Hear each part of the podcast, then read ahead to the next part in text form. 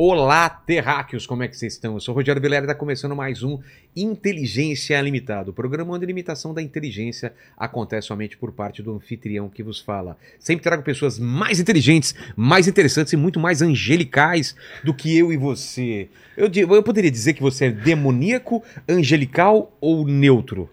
Cara, eu sou. Você é um demônio neutral. ou demonier? Eu sou de. Demônio. Exato. Não, mas se fosse optar, tipo, você quer ter um anjo do seu lado ou um demônio? Seja real. Cara, eu geralmente tô com o demoninho aqui do lado, né? Eu Falando ouço mais ele. Tá. Eu ouço mais o demoninho. Mas tem um o anjinho do outro lado. É o Lene, geralmente, o anjinho, né? E você ignora o que ele Eu fala. ignoro completamente. Ô, Paquitão, como que vai ser a participação do pessoal nessa live maravilhosa? Seguinte, galera, as regras já estão fixadas aí no nosso chat. Você pode participar dessa live maravilhosa mandando aquele super chat vindo direto dos céus para nossa conta bancária com a sua pergunta ou com o seu comentário, tá certo?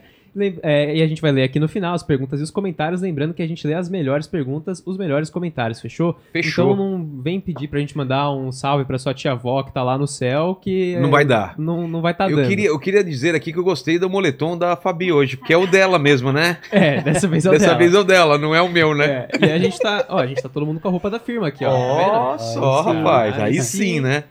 É isso aí, depois, cara, dá uma aproximada aí que o macaco tá aparecendo o- o- os seios dele aí, né? Dá uma aproximada a fechar mais Pô, é, ele, é entendeu? verdade, é verdade, coitado. Né? Tá certo? Tá certo. E, pô, que legal que eu tava querendo fazer esse papo há muito tempo. Obrigado por você ter aceito o convite. E tem, tem coisa pra falar hoje, hein? Tem bastante. Tem Muito bastante. obrigado pelo convite. querido. Mas antes, eu, não, eu sou um cara que eu tenho defeitos também, né? Uhum. Um dos defeitos que eu tenho é a humildade e eu sou interesseiro. Eu, aliás, eu não tenho humildade, porque eu, né, eu sou muito bom no que eu faço. É Sim, quando você faz aquela é entrevista verdade. de emprego, a pessoa pergunta, É. ah, quais são os seus defeitos? Ah, perfeccionismo. Perfeccionismo, né? e outro é, eu sempre peço presentes para os meus convidados. Eu sou um cara de pau. Você trouxe? Ótimo, eu trouxe sim. Eu trouxe um presente inútil pra você, que a Fabi falou pra mim trazer. É. Essa, essa dose de risco. Como assim? Me deram esse copo, que era pra gente poder aí beber. Doce de uísque, É, você está na zona de risco. É, Meio copo de cerveja, você pode perder a vista, pode até perder a vergonha. exato. Três quadros de suco, você pode até engordar algumas calorias. Um copo de água, você mata a sua sede. Exatamente. É bom beber muita água? Eu sou ruim pra beber água, hein? Eu também. Você bebe muita água, né, Paquito? Eu bebo bastante Você água. acha que é bom beber muita água? Eu tenho certeza Paquito que é um bom. Fala pro meu tio que morreu afogado, então. Hein? É, tudo em excesso faz mal. Exato. Inclusive, então, todos os serial killers da história do universo já beberam água alguma vez na vida. portanto, Olha. se você bebe água, você pode você ser um é um serial potencial serial killer, cara. Olha, Olha, só. cara, faz muito sentido o que você Faz, falou, né? velho. Muito sentido. Nossa. Mas obrigado.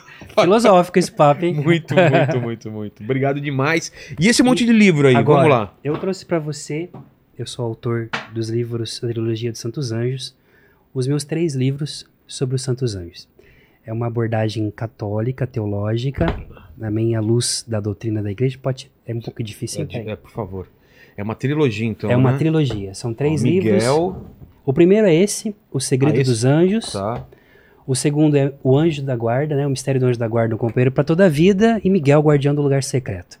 Aqui Miguel é o cara, hein? vem- Miguel é o seu amigo. Ele que expulsou, ele que venceu o Lúcifer ou não? Ele que venceu o Lúcifer e a gente vai aprender como ele fez isso. É mesmo? Como que foi essa guerra, exata. como...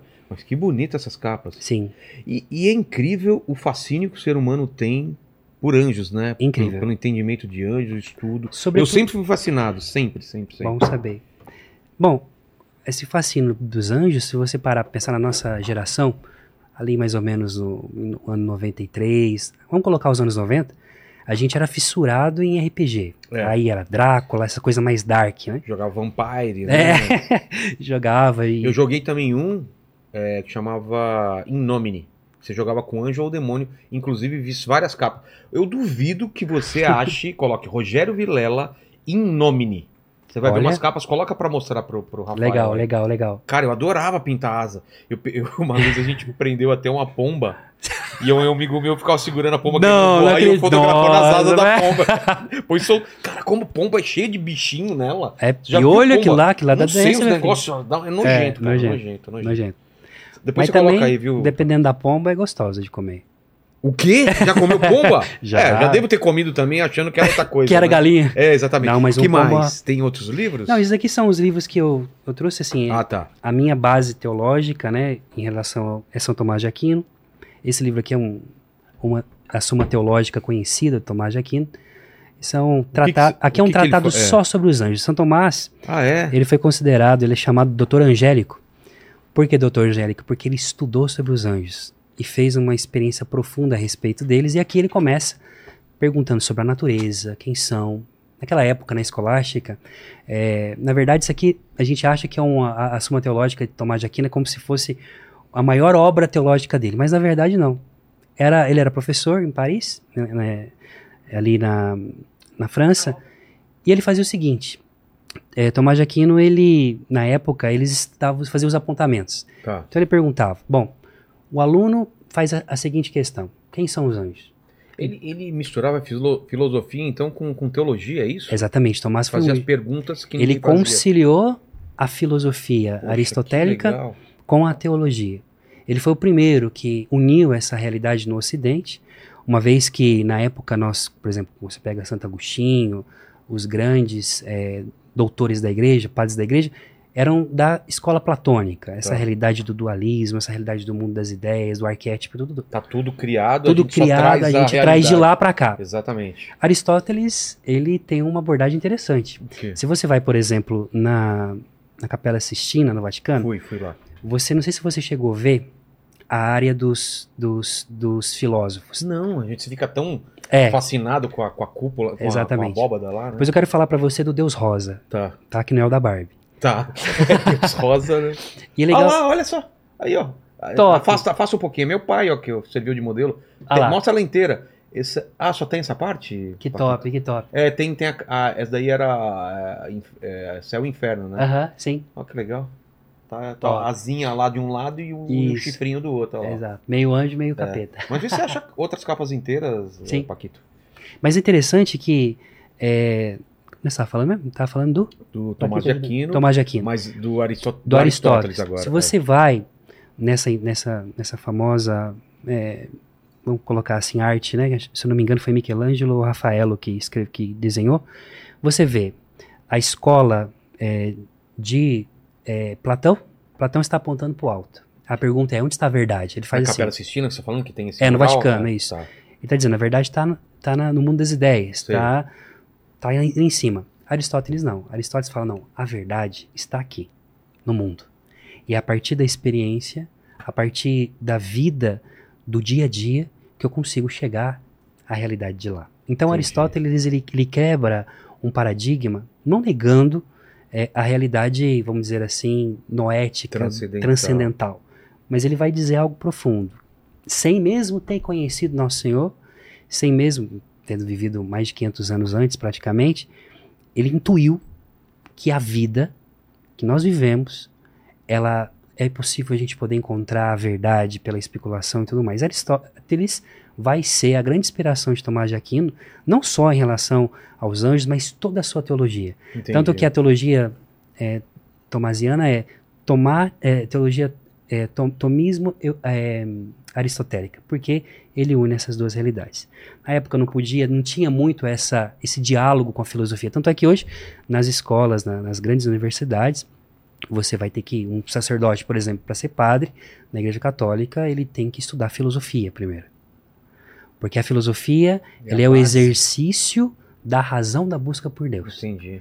E a teologia é a contemplação disso. Mas nós vamos entrar Então, nisso depois. a, a inteligência, ela nunca ela vai atrapalhar a espiritualidade. De jeito nenhum. Você Porque eu sou assim, eu pergunto muito Por favor. coisas para Deus. Sim, Eu tenho muita dúvida. isso é maravilhoso. E eu, eu, eu, eu faço essas perguntas aqui, inclusive, quando vem pastores, padres e, e- rabinos e tal.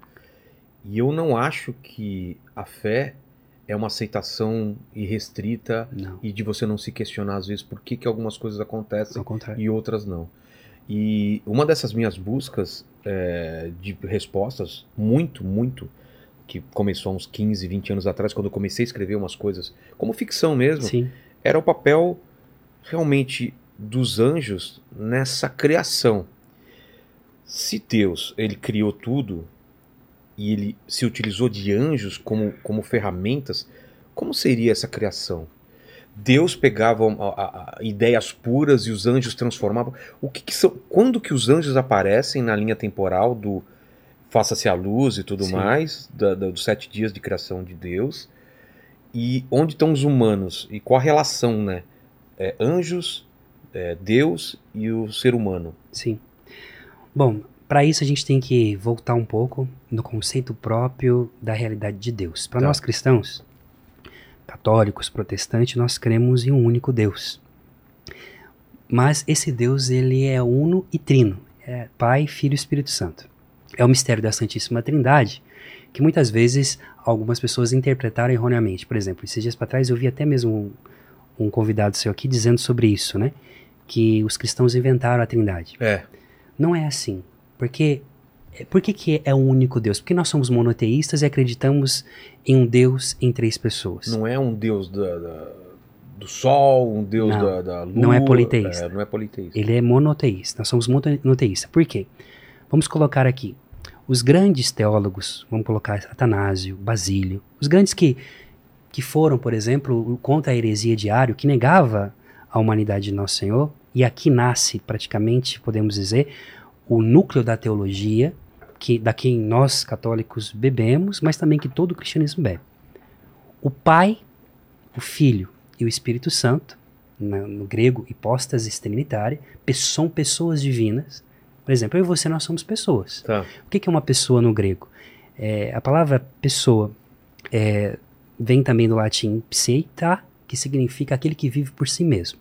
Você recebeu de Deus o dom da vida e você, mesmo dependendo dessa vida que ele te deu, ele te deu a liberdade de você ser autônomo e dono dela. Sou um indivíduo. Você é um indivíduo. Você não é um robô, um objeto. Eu não, eu não É sou algo- parte de alguma outra coisa. Não. Eu não dependo de você ou de outra pessoa para pensar e tal. É, de fato, é o que faz você ser o ser humano racional, eh, dotado de intelecto. Nesse sentido, o pai vai ser sempre pai, porque essa figura do pai, e é real, que é o criador de todas as coisas, que gera a vida, ele então é, é também filho, ele tem seu filho, que é uma pessoa. Não é a emanação de um único Deus, mas sim a manifestação de três pessoas em um único Deus. Qual- o que, que faz com é que difícil Deus entender é, isso, né? Agostinho já explicou que isso é um mistério. Porém, a razão nos ensina de alguma forma a compreender um pouco. Por exemplo, o que que faz? O Vilela tem, é um ser humano, tem a sua liberdade, Eu sou pai. é pai, né? Enquanto você tem o seu filho, você ama o seu filho enquanto pai. A partir do momento que você se tornou pai daquela criança, você não vai amar aquela criança simplesmente como você ama um amigo. Exato. O amor de um pai para um filho é totalmente diferente.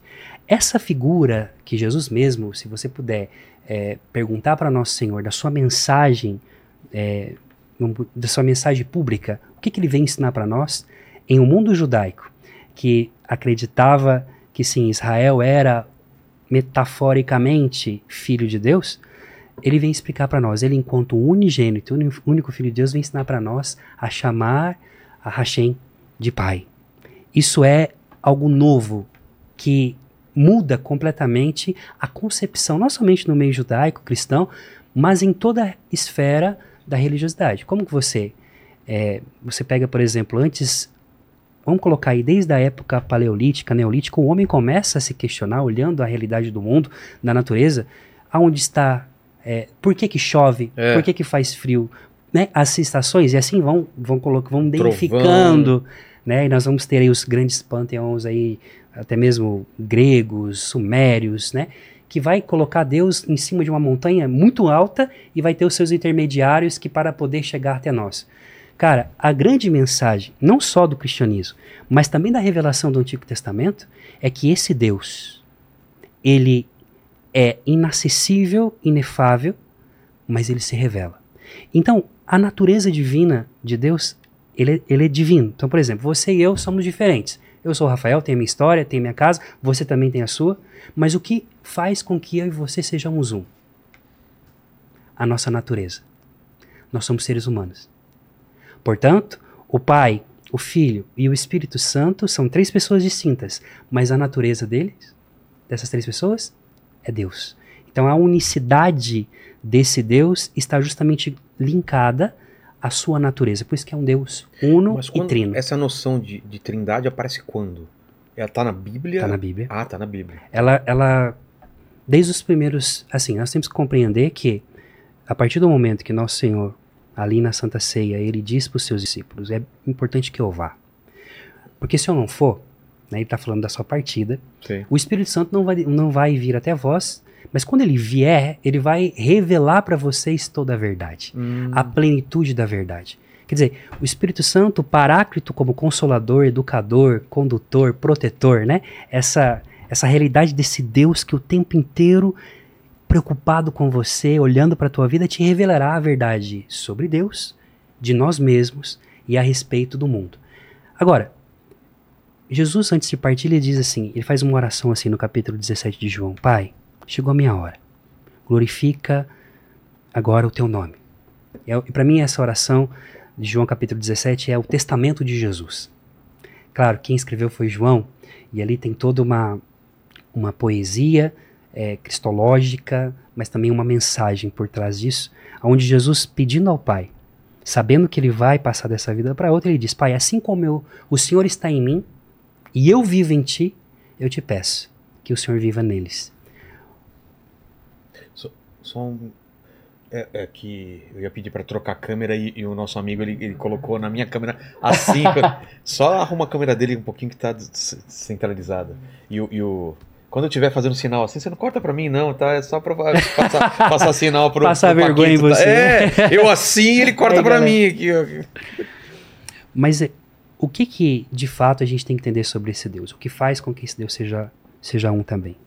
É a realidade de que nós não temos que compreender Deus assim, ó, Pai, Filho e Espírito Santo, tipo, um do lado do outro. Sei. Como foi representado muitas vezes pela arte. É, Não. Existe uma o Espírito uma- Santo como uma, como uma pomba, Exato. né? É, são pessoas É. individuais, singulares, que revelam o seu modo de viver. Porém, existe um conceito na teologia trinitária sobre a pericorese. Esse, esse é o nome grego. Que Pericolé. significa pericorese. O que, que é? A realidade pericorética significa quando um vive dentro do outro. Deus vive em si mesmo. Entendi. O Pai vive no Filho. O Filho vive no Pai. E o Espírito Santo também. Então, é Deus dentro. Sempre essa realidade da intimidade. A própria palavra intimidade significa Mas, dentro. mas Deus era um só. É o só. É- era um, mas era um só na criação ou ele já era Pai, Filho e Espírito quando criou tudo? Quando ou criou essa tudo. divisão veio depois Não, desde dos o seres princípio. humanos? Desde o princípio. Para nós cristãos é Mas desde se o não princípio. tinha seres humanos, como ele era pai? Você entendeu minha sim, pergunta? sim. Porque ele gerou seu filho na eternidade.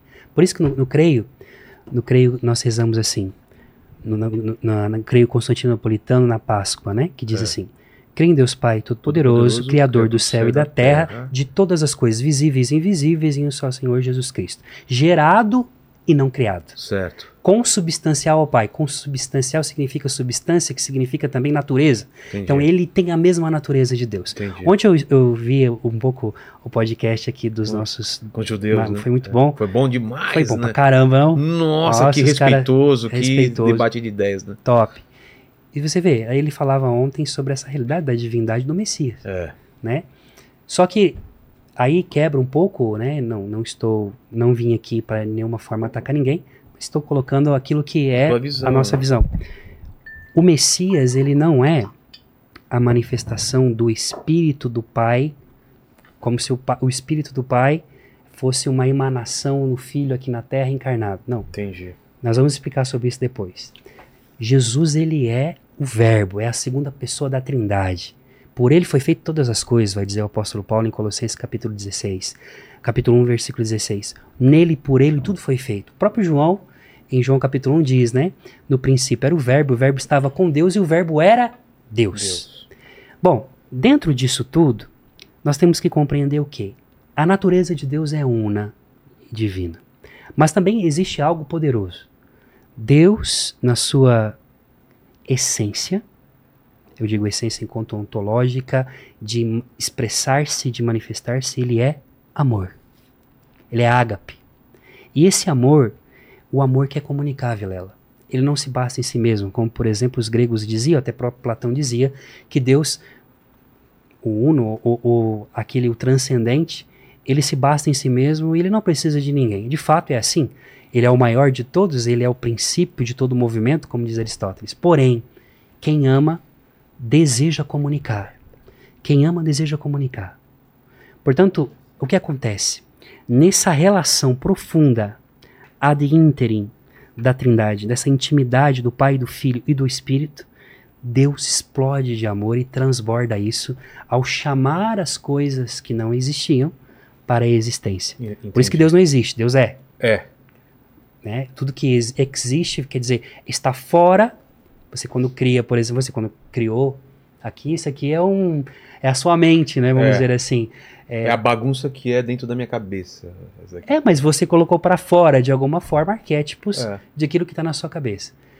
Porém, o fato de você ter colocado isso para fora, você fez, deu a existência disso que estava dentro de você. Perfeito. Portanto, a criação é Deus trazendo e elevando é, a criatura nessas realidades do mundo visível, os anjos, que nós vamos falar agora, nós vamos entrar nos anjos, e no mundo visível, os homens, nós seres humanos, que somos a, a coroa da criação.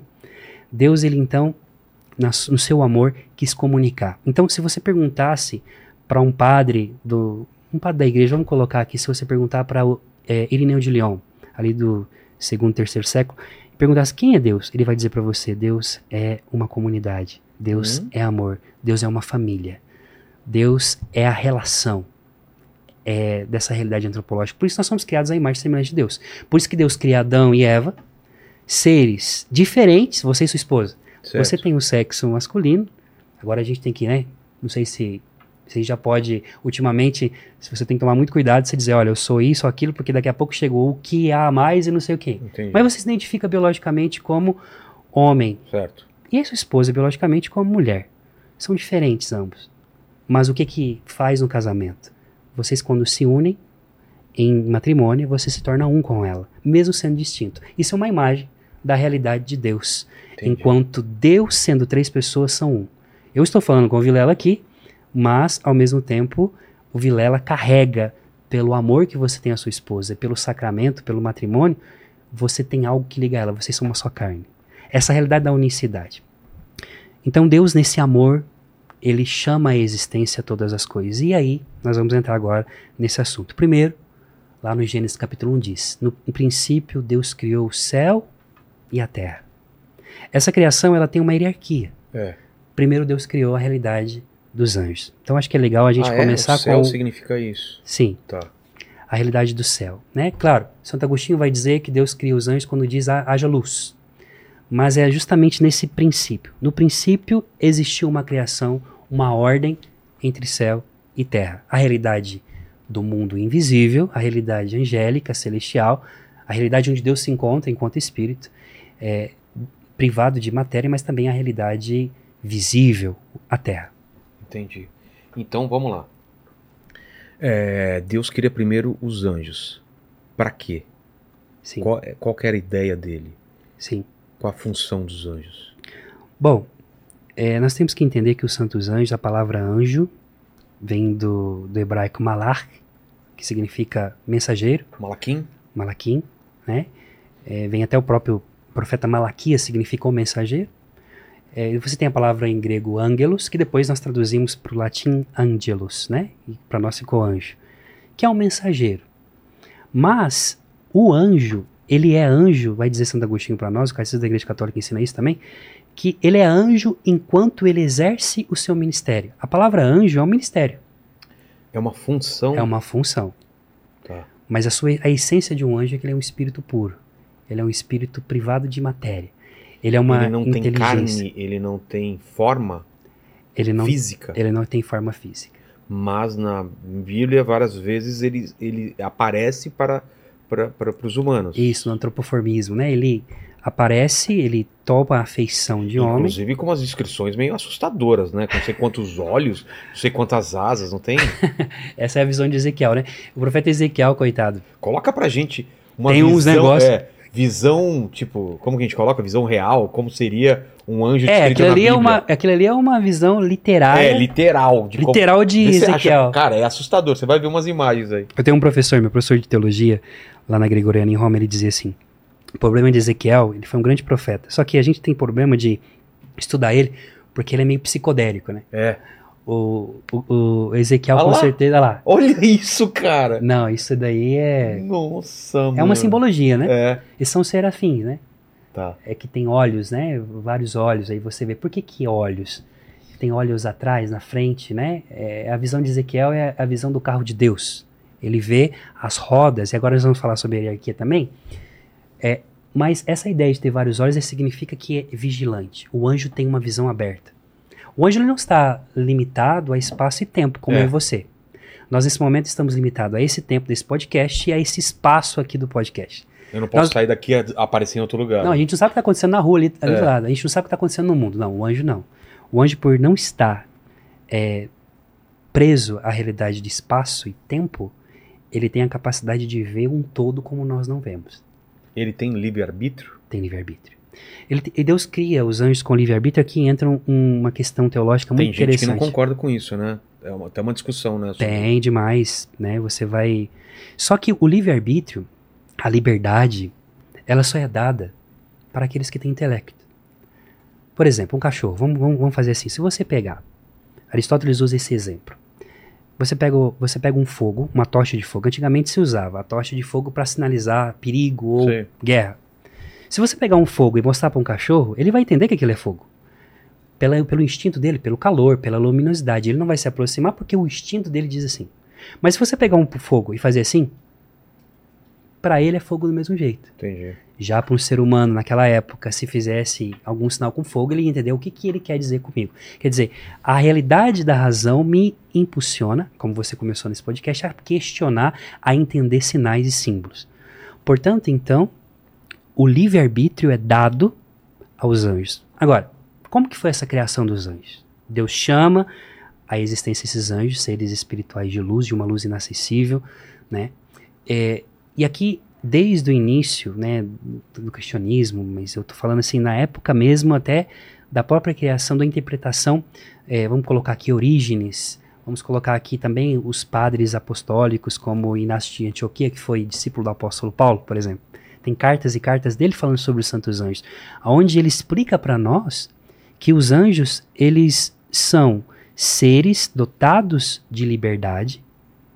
Por que, que Deus te dá liberdade? Por que, que Deus te deu a graça do intelecto, da vontade, de querer ou não querer, de escolher ou não? Porque o amor deseja a liberdade do outro. E se existe algo em Deus que pode, do Deus cristão, que pode chamar nossa atenção é a capacidade e o desejo o tempo inteiro de Deus de que você seja o Vilela, que você se encontre no seu caminho, no seu propósito. E ao se encontrar, você encontra com ele. E por que que se encontra com ele aonde? Se encontra com ele no percurso do caminho? Também. Mas se encontra com ele é, através desse podcast? Também. Mas, sobretudo, é destinado a ser inabitação, ser templo de Deus, casa de Deus, extensão do céu. Certa vez perguntaram para São Máximo Confessor, é, por que que Deus habita o coração do homem, como vai dizer, por exemplo, as Escrituras. O apóstolo Paulo fala que o Espírito Santo de Deus foi enviado aos nossos corações. E essa, esse envio do Espírito Santo nos nossos corações é a prova que nós somos filhos. Ora, lembra que eu falava para você dessa ideia de Deus que mora em Deus, do, do Pai que mora no Filho, o Filho no Pai e o Espírito? Porque a vida interior é a vida verdadeira. É a vida que não é essa vida exterior que nós vivemos. Ela, a exterior é só a manifestação. A vida verdadeira do Vilela não é isso aqui. É o que está dentro de você. Então o que, que Deus faz? Deus cria o ser humano, cria os anjos para fazer dele sua morada e viver, assim como ele vive em si mesmo, viver em você. A prova maior do amor de Deus na sua vida é que, mesmo você não precisando de falar nada das suas inquietudes, de você não. é, quando as dores chegam, quando as tempestades chegam, as preocupações chegam, você está sem força, cara. Você não consegue nem orar mais. Você chega naquele período que você cria até aversão a tudo isso, mas o gemido do teu coração é escutado dentro do coração de Deus. Por quê? Porque Deus vive em você. Porque Deus está dentro de você. E aí Agostinho diz: E Senhor, tu és mais íntimo de mim do que eu de mim mesmo. Uma intimidade maior do que eu, porque ele me conhece por dentro. Como o Salmo 138 que diz: Senhor, tu me sondas e me conheces, sabe de mim quando me levanta, a palavra nem saiu a boca e tu já sabe tudo de mim. Se eu quisesse esconder do Senhor entrando no buraco, no abismo, eu te encontraria lá. Por que, que eu encontraria Deus lá? Não porque Deus está no abismo, Deus está em mim. Se eu cair no abismo, Ele está comigo. Então, essa verdade, Deus ele quer comunicar. Então, é interessante a abordagem que Tomás fala a respeito dos anjos nesse sentido.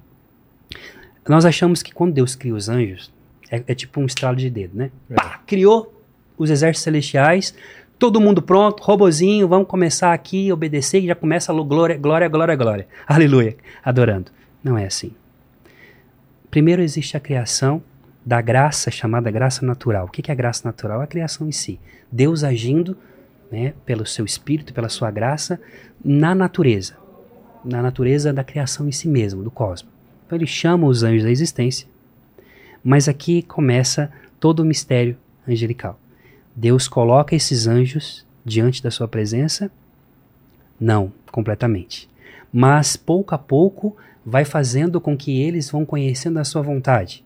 E nessa liberdade, para que eles possam compreender-se sobre quem Deus é, Deus então dá para eles essa liberdade se eles querem entrar em comunhão com Ele livremente. E aqui Tomás vai usar uma palavra muito forte a respeito dos anjos. Ele vai dizer que os anjos se converteram a Deus. Como assim?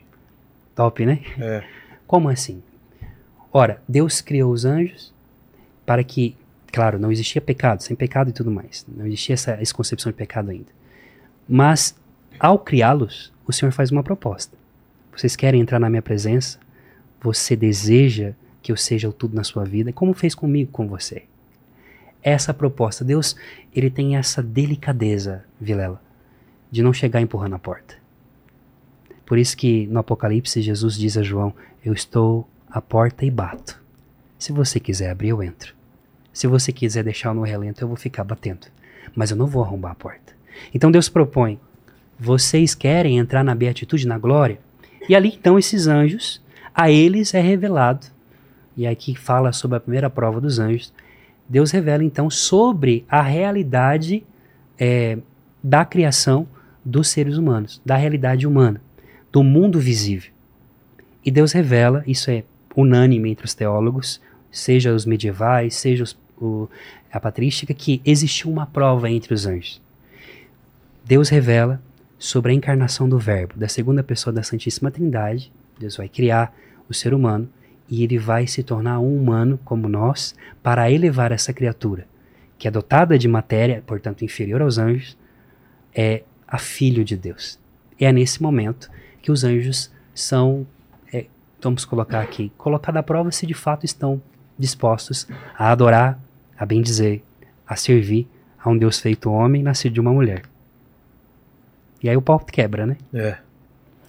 Porque aí você vai ter o primeiro entre eles, chamado assim, Lucifer, que é uma tradução errada. criado ou foram todos criados ao mesmo tempo?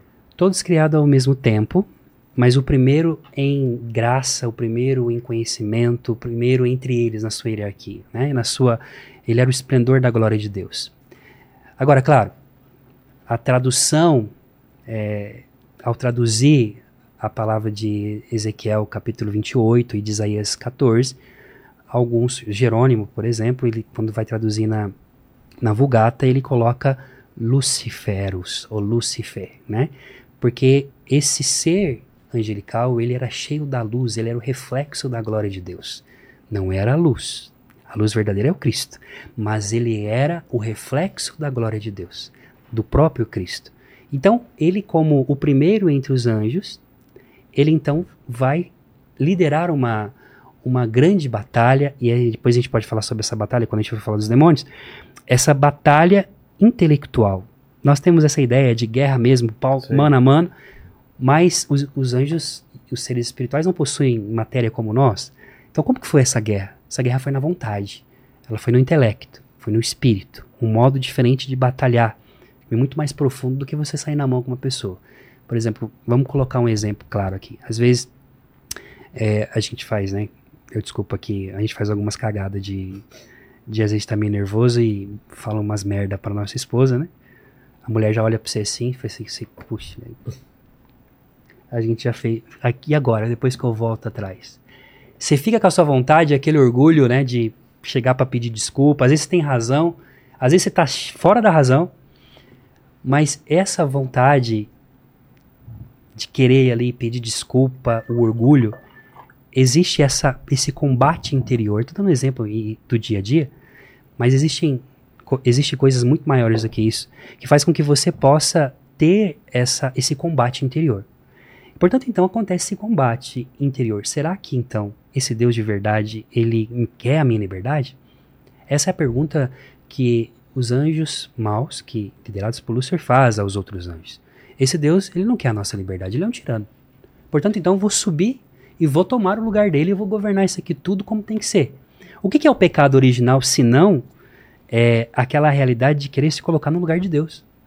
Lúcifer, que é uma palavra, é, vamos colocar aqui, né, usada como usaram, na verdade, é, Jerônimo ele usa a ideia da deidade Lucíferos, né?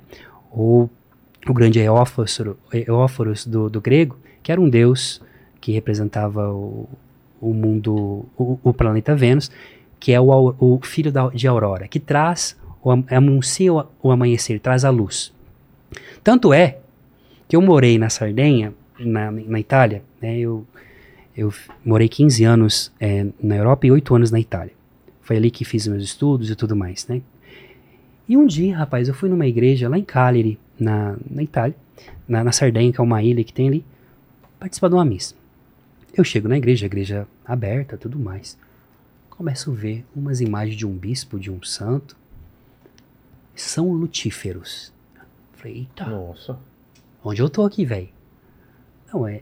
São lutíferos ou São Lúcifer. É um grande. É um grande padre da igreja. Existe controvérsia a respeito dele, mas ele foi o, o que defendeu Atanásio no sínodo, no, no, no concílio de Nicéia. Por causa disso, ele foi isolado na Sardenha. Por quê? Porque o nome Lúcifer significa o portador da luz. Então, nem sempre o nome Lúcifer ele foi dado a Satanás como era um nome que é dado a Satanás. Foi feito por Jerônimo. Porque, de fato, Lúcifer era o portador da luz. Você pode também portar a luz de Deus. Estrela da manhã.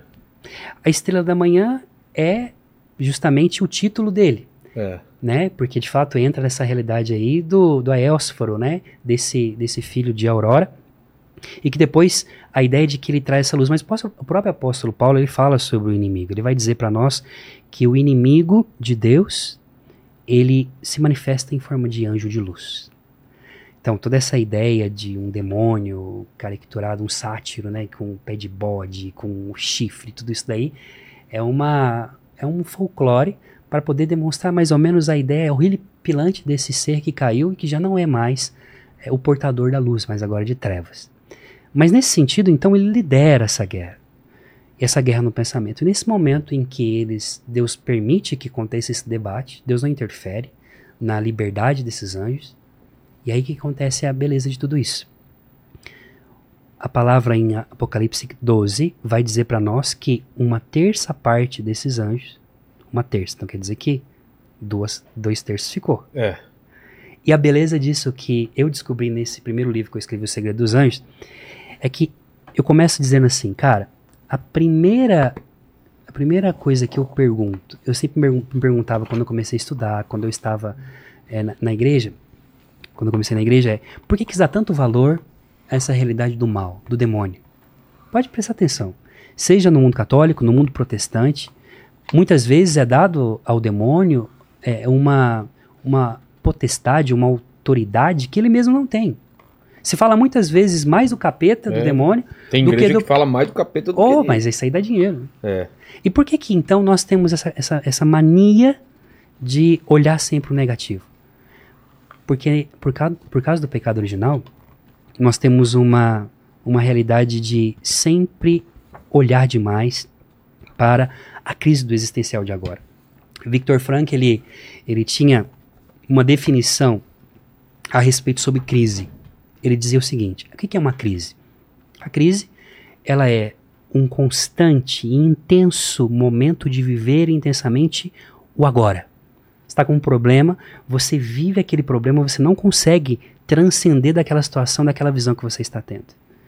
Então, você consegue superar esse problema a partir do momento em que você, no agora, tem aquela virtude teologal que é a virtude da esperança que alguma coisa vai mudar. O ser humano é um ser de esperança, daquele que espera. E a palavra esperança vem de espécie, que significa esparramar, alargar os seus horizontes. Mas na crise não, a gente não não abre o nosso horizonte, a gente fica focado no problema. Então, ou você cresce nesse momento da crise, ou você fica ali e vive a vida inteira pautada nesse problema. Nesse momento, então, Deus permite aos anjos livremente, se querem, entrar na sua beatitude. E aqui então entra a realidade de conversão a Deus. Eles foram criados na graça natural, na verdade que nosso Senhor dá a eles de enquanto enquanto natureza, serem espíritos celestiais, mas livres, dotados de razão, com vontade, com a sua singularidade, com a sua pessoalidade. E por que que Lúcifer foi esse cara que le se levantou contra Deus e não foi um outro? Porque ele era o mais poderoso? Por que que tinha no, no coração dele alguma coisa que gerou isso? Foi o fato justamente quando ele, o maior, que era referência dos anjos, pensa, né? Lúcifer, é, a tradição católica fala que Lúcifer era um querubim, né? É. E também a própria palavra, Isaías 14, fala, usando essa, essa, essa palavra contra o rei Tiro, nós cristãos tiramos dessa palavra uma, uma profecia, uma analogia a como foi a queda de Lúcifer. Mas, Deus aqui, ele, ele, ele, por que que Lúcifer cai? Lúcifer cai porque ele quer ser como Deus. Ele já esqueceu o seu papel de criatura e agora quer ser alguém que vai dominar sobre os outros. E nesse sentido, ele. Porque ele não concorda com algo por causa da criação ele, dos homens. Ele não concorda por causa da, da, da, encarnação do Verbo. Ah, é? Porque o Verbo, desde o princípio, Deus revela aos anjos. O Verbo, gente, quando eu falo Verbo aqui, eu estou falando da segunda pessoa da Trindade. Eu estou falando aqui de Jesus, que vai ser Jesus para nós na sua encarnação, o Yeshua. Mas ele não aceita o fato de Deus se encarnar, se tornar um de nós. Por que, que Deus não se faz anjo? Então essa ideia começa a pensar, mas por que, que ele vai elevar um ser menor do que eu a maior? Porque nós somos, de alguma forma, Deus se fez homem, não se fez anjo. Então os anjos são nossos irmãos? São. Mas existe em nós, por mais que sejamos o pior de todos os seres humanos, tem algo dentro de nós que traz essa realidade da presença de Deus. Então ele, por causa do mistério da encarnação do Verbo, ele lidera essa rebelião. Onde que a gente vai ver isso? Lá em Apocalipse 12. Por que, que o dragão, a antiga serpente, que tentou Eva, a primeira mulher, agora no livro do Apocalipse, ali, claro, no livro do Apocalipse nós temos duas vertentes. Tem a realidade é, da Virgem Maria, né, que nós católicos e cristãos temos como um, um modelo da Virgem Maria que está para dar luz a um rei. A igreja não, não dá a luz a um rei que vai reger as nações, é o Filho de Deus. Não, a igreja ela é o sacramento pelo qual Deus se manifesta no mundo, mas quem gerou o verbo foi a Virgem Maria. Ao mesmo tempo, João, quando escreve Apocalipse, Apocalipse 12, ele está falando das perseguições romanas naquele tempo. E, mas a realidade disso aqui tudo é que, por que, que você tem essa guerra entre os anjos no livro de Apocalipse? Exato. Porque vai nascer um menino de uma mulher. O dragão está com a boca aberta pronto. Mas a guerra dos anjos acontece em que momento? Antes da nossa criação do mundo visível. Mas porque eles já sabiam? Já sabiam. Eles receberam, Tomás explica isso muito bem para nós, Duz Escoto também, um grande teólogo.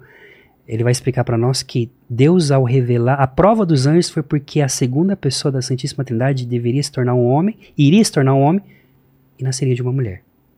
Isso já é bíblico, porque quando você vê, quando Deus fala, colocarei inimizade entre ti e a mulher entre a tua descendência dela. Já Apocalipse 12 pega esse texto é, e, a, vamos colocar a comunidade joanina, entende que a antiga serpente agora, que virou tipo um Tiamat, né? Tipo agora Digimon, cresceu. é muito louco, porque ele aparece ali é, como uma serpente enganadora, né? Que engana Eva, beleza? Mas lá no Apocalipse o bicho nasce, ele, ele aparece sete cabeças, 12 chifres, 10 chifres na cabeça. Quer dizer, é um ser que cresceu, ficou forte. A e serpente é Lúcifer, não? A serpente é Lúcifer. É? É Lúcifer, vamos dizer assim, a serpente é Satanás, o diabo, né? O acusador dos nossos irmãos, vai dizer a voz ali do anjo, que provavelmente é o próprio Miguel que proclama, é, e também o, o acusador, aquele que é ao contrário a Deus, a vontade de Deus, aquele que divide, né? A própria palavra diabolos significa Uma coisa isso. que eu não entendo é o seguinte: é, quando cai um, um terço dos anjos, eles caem pra onde? Eles caem. A gente tem que entender, de novo, volta nesse assunto. Porque em alguns momentos falam que é, Lúcifer tem acesso a- a- ao trono de Deus. Ele vai conversar, vai em Jó, eu acho, né? que- Sim, Jó é? capítulo 1. Eu exato. achei que ele tinha caído, ele não tinha mais acesso ao plano espiritual, ao, a- ao lugar onde, onde Deus está, né? Estava passeando, né? Quando É. Deus pergunta pra ele onde você estava, ele fala, tá passeando pela terra e vi aí o Exato. teu servo Jó. Quando o- eles caem, eles caem pra onde, então? Ah, é, bom, eles, eles caem pro aquilo que era o Sheol, né? O, e o Sheol, na verdade, a gente tem que entender aqui que a palavra inferi, inferno, que significa lugares inferiores, está justamente linkada, ligada à realidade pelo qual essa queda deles já é fora da realidade da presença de Deus. Então o que, que você tem aqui? Quando eles caem, eles caem para esse mundo. É muito interessante. Pra terra, então? Vamos colocar. É, o próprio livro do Apocalipse diz que é a terra, mas nós falamos do, do lugar do inferno, né? São mandados ao inferno, nesse lugar de fogo, É. aonde estão as almas dos condenados ou daqueles que negaram e viraram as costas para Deus. E a partir desse momento, é, Satanás ele vai liderar uma guerra para destruir essa criação do homem, por causa que ele, por que, que ele detesta tanto eu e você? Exato. Por quê? Porque você foi criado à imagem e semelhança de Deus. Atacando a gente, ele tá Atacando atacando a Deus. Mas olha, eu vou falar sobre essa imagem e semelhança. Vamos lá. Isso aqui é uma teologia é, do mundo grego bizantino, que é a minha especialização na, na teologia, que é assim. Deus disse em Gênesis: façamos o homem a nossa imagem e semelhança. Claro que, biblicamente, o Senhor está falando com a sua corte celestial. A corte celestial de Deus é os anjos. Tá. Mas a tradição cristã entendeu que quando Deus fala façamos o homem a nossa imagem, ele não está falando para os anjos, Tá falando pra quem? está falando para si mesmo. Ele está falando para o filho. Ah, Você, Vilela, você foi criado à imagem de Deus. Mas quem é a verdadeira imagem de Deus? Certa vez Felipe pergunta, fa- Jesus ele está pregando e, e chega alguns gregos e dizem é, que querem conhecer Jesus. E Felipe chega para Jesus e fala, Senhor, tem uns gregos aí fora aí que querem conhecer o Senhor. E aí, depois de determinado momento ele fala assim, mostra-nos o Pai. Aí Jesus fala, ô Felipe, caramba, vocês, vocês são lerdo pra caramba. Há tanto tempo que você tá comigo, ainda você não entendeu nada. Quem me vê, vê o Pai. E aí o apóstolo Paulo, no capítulo 1, versículo 16 de Colossenses, vai dizer assim: Ele é a imagem do Deus invisível. E continua dizendo: Todas as coisas foram criadas por ele e sem ele nada foi feito, o céu e a terra. Quando Deus vai criar o homem, é muito bonito isso porque o Senhor usa a palavra dabar. A palavra dabar é uma, ta- uma palavra criadora. Com a sua palavra ele cria todas as coisas. Ele olha para o céu e ele diz: haja estrelas no firmamento. Aqui já estamos falando da realidade eh, do mundo visível. Então, com a sua palavra, ele não precisa, ele comanda com a sua palavra, com o seu verbo, né? Que é o próprio Cristo, que está nele e que fala. Por isso que todas as coisas foram criadas pelo verbo. E- O firmamento, ele fala com a terra, ele fala com, com todas as realidades criadas. Mas quando ele vai criar o homem, e ele tece o homem do pó da terra, é muito interessante, não é do barro, como a tradução às vezes a gente acha. Deus não criou o homem no bar, do barro, mas do pó. Você já imaginou você fazer uma escultura com pó seco? É. É impossível.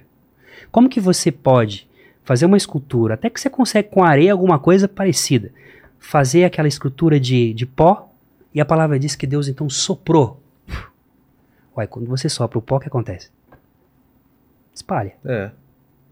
Mas quando Deus soprou sobre aquele aquele boneco de pó, em vez de separar, uniu, porque o Espírito Santo, a força divina, o ruá de Deus, ele une, ele não, ele não divide. Por isso que Satanás é o inimigo de Deus, porque o diabo é aquele que divide. Ele é contra essa unicidade que eu falava para você no início, em relação a essas três pessoas da Trindade, que é uma, que tenta o tempo inteiro separar a realidade nossa. Então, você foi criado à imagem da imagem. Não é Adão a imagem semelhante de Deus. A imagem de Deus verdadeira é o Cristo. Então, quando Deus fala, façamos o homem à nossa imagem, A teologia católica vai entender o seguinte: Deus olha para o seu filho. Deus olha para o céu, ele cria as estrelas. Ele olha para a terra, ele cria tudo aquilo que está na terra. Mas quando ele vai criar o Vilela, e essa criação está acontecendo nesse momento, aquela criança que foi concebida agora e que Deus está nesse momento tecendo no ventre de sua mãe. Ele cria a imagem da imagem, ícone do ícone, que é o próprio Cristo. E nós somos vocacionados a Jesus. E nesse sentido, na primeira criação, então, qual que é o grande embate aqui? Que essa criatura, o ser humano, ele vai se assemelhar a Cristo, ao Verbo de Deus. Então veja, independente do pecado do homem, isso no mundo é, oriental, grego-oriental, os capadócios, os padres da igreja, nunca se questionaram, ah, é uma grande pergunta que se fazia na Idade Média, no Ocidente. Se o homem não tivesse pecado, Cristo se encarnaria? Exato. E aí? Se encarnaria. É? É. É por isso que Jesus vai voltar. Porque se ele tivesse, se ele se na encarnação dele, ele tivesse terminado a sua obra, ele não precisaria de voltar para nos buscar ou para recapitular esse mundo. O que Jesus vai fazer é seguir a missão trinitária, que é essa realidade onde o Espírito Santo e Cristo, como duas mãos de Deus, né, vamos colocar assim uma metáfora que os antigos usavam, para entrar nesse mundo, ele vem para nos resgatar. Mas olha só, vamos colocar aqui, Adão. Adão ele cai, ele é criado à imagem e semelhança de Deus, beleza. E ele é vocacionado a se assemelhar com o Senhor. Tanto que, no livro do Gênesis capítulo 3, deixa implícito para nós que todas as tardes, Deus vinha sentar-se com Adão e Eva, depois, no jardim, para se encontrar no Éden. Era um encontro. É, enquanto eu estava aqui preparando para, para, para chegar nesse podcast, eu fiquei pensando na sua vida, né? A sensibilidade que você tem de criar isso aqui. Você criou uma ágora na internet. Você criou uma mesa, que é o que Deus mais gosta de fazer. É isso aqui, ó. Sentar à mesa, tomar, comer, conversar, dialogar, fazer comunhão. É, e Deus sentava à mesa com Adão. Deus revelava a Adão aos poucos, assim como fez com os anjos, para que Adão entrasse na sua presença. Adão não foi criado assim, pronto, já entrou na presença de Deus. Não. Era progressivamente a se semelhando ao filho. Tanto é que na queda, a palavra queda é, em, no grego, o pecado no grego, é harmaten, e Harmaten significa enfermidade. Nós, do Ocidente, porque nós é, tivemos uma, uma visão muito jurídica da realidade de Deus, por causa também do direito romano, né, e eu estou falando isso, eu falo do Ocidente, né, da, da tradição do Ocidente. Nós pegamos muito essa questão do pecado enquanto alguém que errou e tem que pagar. Cristo nos justifica do nosso pecado, claro. Ele veio para morrer em expiação a algo que nós fizemos de errado. Mas nós caímos num erro muito grande e isso eu até faço uma autocrítica até a alguns pregadores da minha igreja. Alguns que muitas vezes foca demais no pecado. É o pecado, é o pecado, se você se você ficar em pecado, você vai para o inferno. E aí de novo entra toda a realidade negativa do pecado original, que eu estou olhando a negatividade. É claro que o pecado nos afastou de Deus. Mas Deus não me criou e Deus não me salvou, Vilela, porque eu pequei. Deus me salvou porque Ele me ama. Porque o ágape de Deus, Deus é ágape, é o amor perfeito. E Ele veio nesse mundo para que eu pudesse compreender que, independente das circunstâncias e da luta da, daquilo que eu estou vivendo hoje, Ele me ama incondicionalmente e me traz da sua, sua presença. Então, o homem, a queda do homem, a queda de Adão, esse harmaten, harmaten também significa errar o alvo, mas sobretudo enfermidade. O homem tem essa queda. E claro, aqui a gente está falando do conceito platônico, neoplatônico, da ideia de que os homens viviam na perfeição e caem da sua, do seu estágio, agora precisam dessa vida de de alguma forma purgar ou de alguma forma deixa seu corpo se lascar mesmo, que foi uma coisa, por exemplo, de Plotino, de os neo, que, que criou o neoplatonismo, que influenciou infelizmente no mundo é, cristão, aonde tudo que é da carne é negativo. Os prazeres da carne você tem que. Não. Lembra de Aristóteles? É. Um, a verdade está aqui, no meio de nós. A gente pode encontrar sinais de Deus. São Tomás de Aquino diz que Deus criou dois livros da sua revelação: a Sagrada Escritura para que possamos ler, mas também a natureza para que possamos contemplá-lo. Você pode encontrar com Deus, por exemplo, andando num parque e observando a beleza, porque o belo ele é a expressão da também de Deus naquilo que se faz. Então o homem cai. E aí os, é, esses grandes teólogos, vamos colocar aqui, por exemplo, Nicola Cabasilas, que viveu aí contemporâneo de São Tomás também, mas no mundo grego, ele vai dizer o seguinte: Deus, ele o homem cria uma ferida mortal. O pecado, o salário do pecado é a morte. a morte. A consequência disso é a morte. Por quê? Porque existe um desligamento dessa comunhão, um sair da mesa do Pai. E aí o homem vivendo longe dessa presença, imagina você saindo da luz e vivendo o tempo inteiro na escuridão. Uma hora você vai morrer. É. Você não vai ter sol, você não vai ter aquele lugar onde você habita de escuridão, vai ter poucos recursos para você. Você com certeza vai morrer mais rápido. Então essa alusão de que o pecado ele é consequência, a morte é consequência do pecado, eles vão dizer isso. Cria-se uma ferida mortal dentro do homem, aonde somente um remédio pode curá-lo. Somente um médico pode curá-lo. E o médico quem é? O Cristo. Então o Senhor, o homem, vamos, vamos pensar que essa ideia de antigamente para os gregos, né? Os, os teólogos gregos, essa apoteose. Apoteose no grego significa subida. Lembra de Perseu? Lembra dos de Hércules que teve que subir o Monte Olimpo pelas suas forças? Então, desejo de subir. Essa apoteose, que foi que Lúcifer quis fazer, com as suas próprias forças, ainda não entrando na beatitude da contemplação plena de Deus, ele quer, com as suas próprias forças, adquirir a sabedoria, adquirir o conhecimento, tomar posse daquilo que é do Senhor. E ele, e ele cai, e por consequência ele, quer, ele faz também o homem cair. O homem cai, machuca, tem essa ferida incurável. Só existe um remédio para que esse homem possa ser é, redimido. Esse remédio é o próprio Cristo. Então, Cristo, quando se encarna no ventre da Virgem Maria e nasce naquela noite de Natal, que nós celebramos, né? É, não vou entrar muito aqui nesse assunto, por que, que nós celebramos o Natal, mas é o, o tempo do dia 25 de dezembro. Claro que Jesus não nasceu dia 25 de dezembro, mas nós celebramos o Natal para lembrar. Como dizia Chesterton, o mesmo Deus que com essa mão, Vilela, segura o universo inteiro e com essa mão sustenta toda a obra da sua criação, ele vai dizer: na noite de Natal, os seus braços eram tão curtos que não podia acariciar a cabeça do burro. O Deus que é providência, que te dá de comer, que te dá a força de levantar e seguir e enfrentar o dia árduo da, da vida. O mesmo Deus que te dá a força para que você possa se alimentar, possa enfrentar as diversidades da vida. Como vai dizer Santo Agostinho nas Confissões, por exemplo, ele, eu gosto demais, poeticamente ele vai dizer assim, por exemplo, sobre é, a sua mãe que a, o amamentava. Ele diz assim: Senhor, no número 9, no capítulo 9 de Confissões de Agostinho, Senhor, eu sei que quando eu era criança e eu, o instinto me dava fome e mamãe não tinha leite para dar para mim, ela dava para ama, as amas de leite. Eu mamava naqueles seios. E o leite daqueles seios era ela que me dava? Aí ele começa: Não.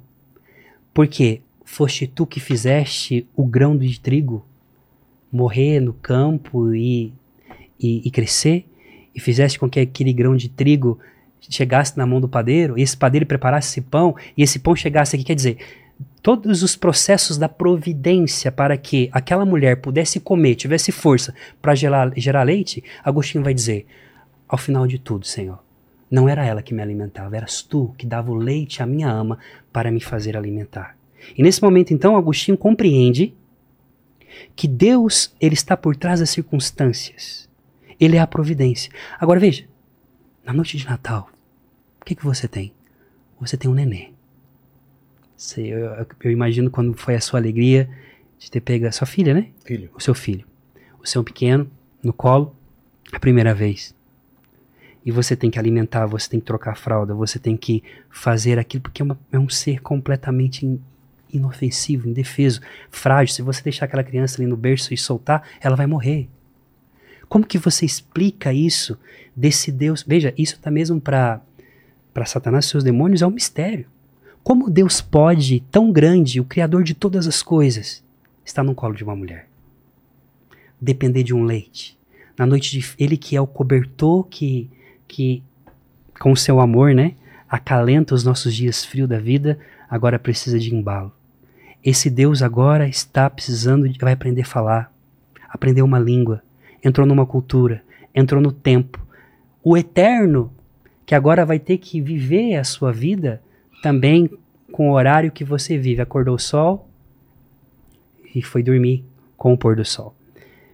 Esse é um mistério que Deus encarnado vem buscar Adão que caiu.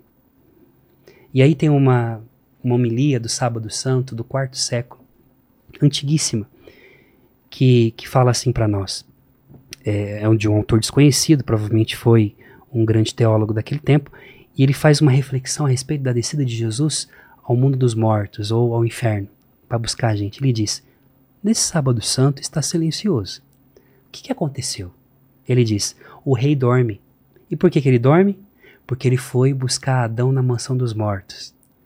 E aí tem toda essa através de uma poesia teológica maravilhosa, esse autor do quarto século vai dizendo que Cristo desce à mansão dos mortos e ele busca Adão na sua enfermidade, segura Adão. Com licença, me dá seu braço. É, uma coisa é Deus tirar assim, mas os ícones antigos, Deus está assim, ele puxa por aqui, pelo pulso. Adão de um lado e Eva do outro. Qual a diferença? A diferença é que aqui você pode soltar minha mão. Sim. Aqui não, aqui você depende totalmente de mim. Então, para dizer o seguinte, não teve colaboração na, na, na, na salvação de Adão, foi o Senhor que foi buscá-lo e resgatá-lo. E o Senhor diz para ele, nessa homilia, né? O Senhor diz: Olha para mim, veja o meu rosto, desfigurado e os escarros que recebi por causa de você, que perdeu a imagem, mas por causa do, de toda a minha machucadura, agora eu te devolvo a imagem que você perdeu. Olha, eu que sou o teu Criador me fiz teu filho. E agora saiamos daqui, ele diz. Suba comigo até as alturas para que você possa voltar ao lugar aonde meu pai sonhou. Veja, o que, que Cristo é para nós cristãos? Ele é o nosso remédio e também o médico. Não é que Cristo pega o remédio e administra sob a ferida, usando é, impassos de alguma coisa. Qual é o remédio que ele usa? o seu sangue. Si mesmo. Ele se derrama sobre a ferida do homem. A parábola do bom samaritano, quando o samaritano encontra aquele homem caído, é, na, vindo de Jerusalém para Jericó, porque é a parábola do bom samaritano, né? um homem vinha de Jericó, e Eurígenes vai fazer uma analogia muito bonita a esse respeito. Ele diz: Um homem descia de Jerusalém para Jericó. Jer Jerusalém é a montanha de Deus, é, é o céu. Indo em direção a Jericó, que é o mundo. Ele encontra com salteadores. Salteadores quem é? Satanás e os seus demônios. O arranca da sua dignidade, o machuca, o desfigura. E vem ali um homem, um samaritano, um rejeitado. Quem é o samaritano que era rejeitado pelos judeus? Os samaritanos não podia. Eu vi você entrevistando a Aline, é, né, lá de Israel, e, e falando sobre os samaritanos. Os samaritanos não eram bem quistos pelos judeus, assim como Cristo também não foi.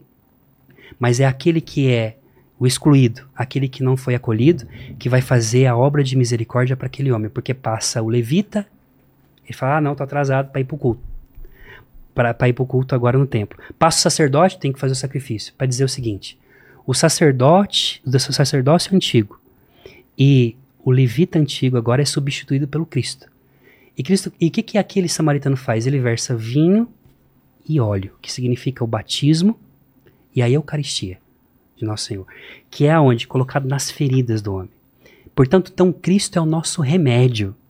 Você só vai ser feliz, de verdade, se você tiver Jesus como o único Senhor da tua vida e deixar com que Ele se derrame sobre as tuas feridas.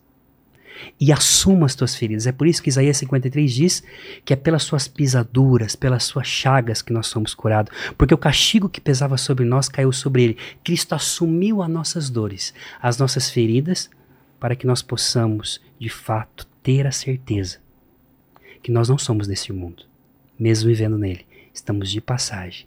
Rafael, posso voltar Vamos. aos anjos? Vai. Hierarquia dos anjos, me explica isso daí. coros, hierarquia. Por que existe uma hierarquia? Sim.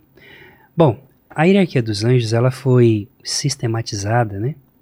Vamos dizer assim, na teologia é, católica, ortodoxa e também protestante, através de um homem chamado Dionísio, pseudo Dionísio. O pseudo Dionísio era um monge do Oriente, ali do quinto século, mais ou menos, entre o quinto e o sexto século, que se escondeu atrás de Dionísio Areopagita. Ele pega a hierarquia dos anjos, de alguma forma ele sistematiza a hierarquia dos anjos, é, usando é, também, para o seu tempo, um pouco a realidade dos neoplatônicos. Tá. Tá?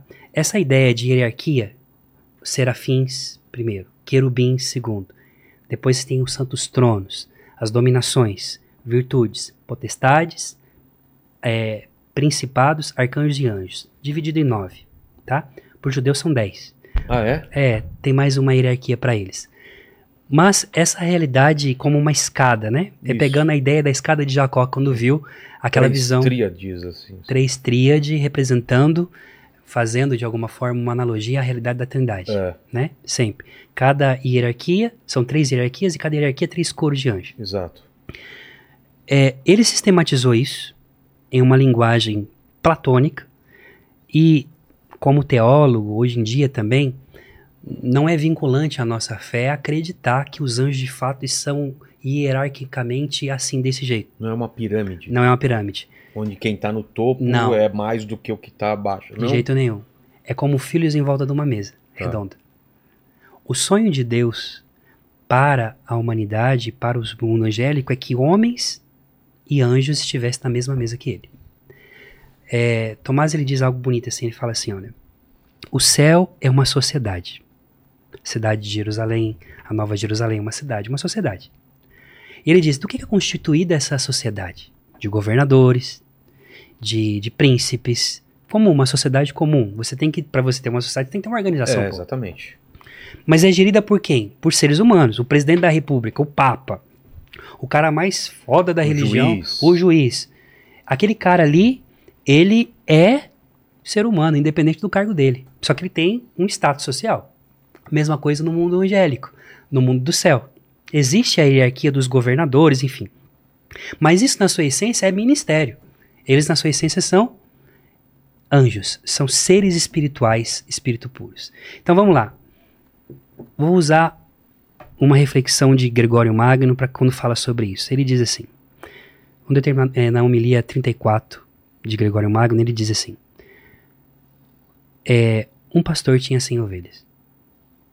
Esse pastor, ele morava na montanha, ele, deixa, ele pastoreava essas ovelhas na montanha e deixava nesse aprisco. E um dia uma ovelha se desgarra e fica 99 lá.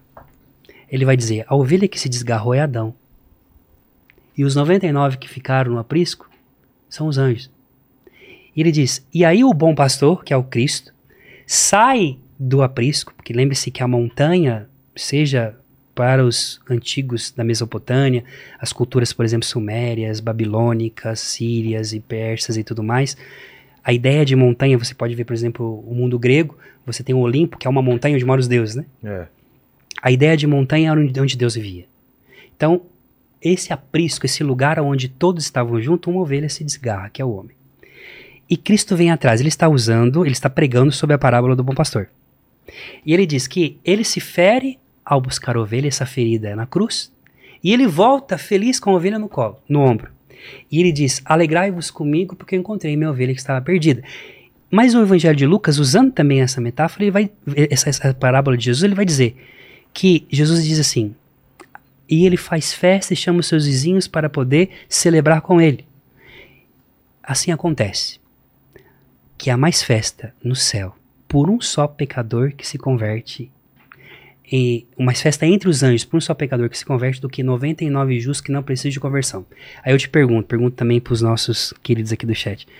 Quem não precisa de conversão? Quem não precisa de mudar de vida? Quem não precisa de se aperfeiçoar o tempo inteiro? Anjo. Adão se feriu. Então, Deus sonhou anjos e homens juntos. E Tomás vai falar: a sociedade no céu é feita de homens e de anjos. Então, mas esses anjos, eles têm essas funções, Sim. essas hierarquias, Porque eles têm um trabalho específico, é isso? Exatamente. Arcanjo tem um trabalho. Por exemplo, arcanjos. Arcanjos. Qual é o trabalho do arcanjo? Ele foi feito para quê? O arcanjo, ele é designado, Miguel, Gabriel- Rafael, Gabriel. Gabriel. exato. Que que ele- Esses- Bíblia eles fazem. eh, Eles são são- citados como? É, os arcanjos, eles, a palavra arcai vem de príncipe. Então eles são os primeiros entre os anjos. Tá. Miguel é o primeiro dos primeiros, ele Ah, é, é? o príncipe dos príncipes. São como governadores. Os, anjos- os arcanjos são com a- como aqueles que são os responsáveis pelo trabalho a nós homens. Nós temos os serafins que estão diretamente ligados ao trono de Deus, que o adoram, que o servem diante da corte, a corte do Senhor.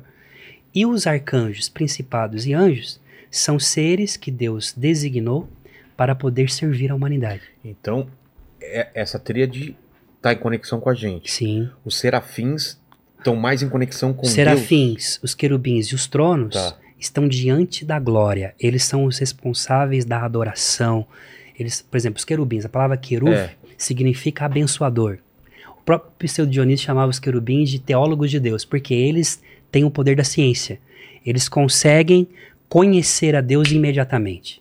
Eles conhecem os mistérios divinos e eles passam esse conhecimento Ah. para os outros anjos da Como hierarquia de um prisma. Vem a luz de Deus e, e, e eles separam em, nas Exatamente, cores. e- exatamente. E, codificam isso para uma É, linguagem mais fácil. Mais fácil. Mas olha que louco, ao mesmo tempo, esse amor Sei. que na verdade é isso, o serafim, a palavra seraf significa abrasado.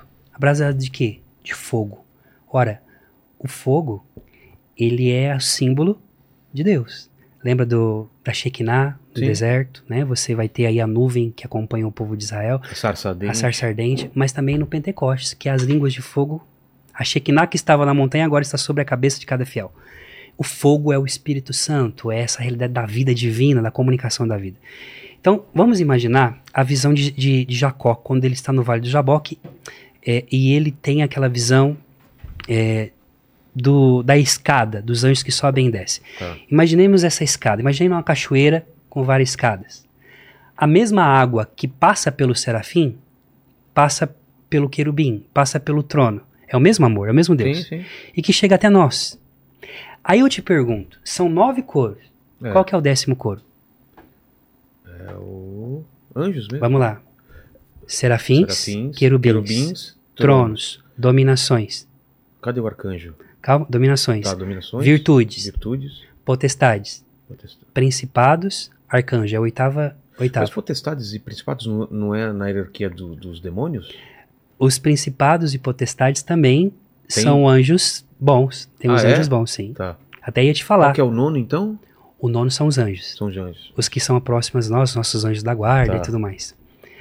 É, mas o- a coisa mais linda aqui de poder se notar é essa água, vamos, vamos imaginar essa, essa ideia de água de graça. Passou por todos eles. Água você- é o poder de Deus. O poder de Deus, a graça, o Tá. seu amor, a sua Ela vem bondade. descendo É a visão do e profeta tra- Ezequiel. transpassa Por todos eles. esses anjos. Exato, vamos colocar aqui. Tá. Mas ela não vai ficando represada neles. Não, não, não. Ela, ela tem como, como Objetivo. objetivo. encontrar alguém que está embaixo. Que somos nós. Quem que é o décimo coro? O décimo coro da hierarquia celeste é você, o ser humano.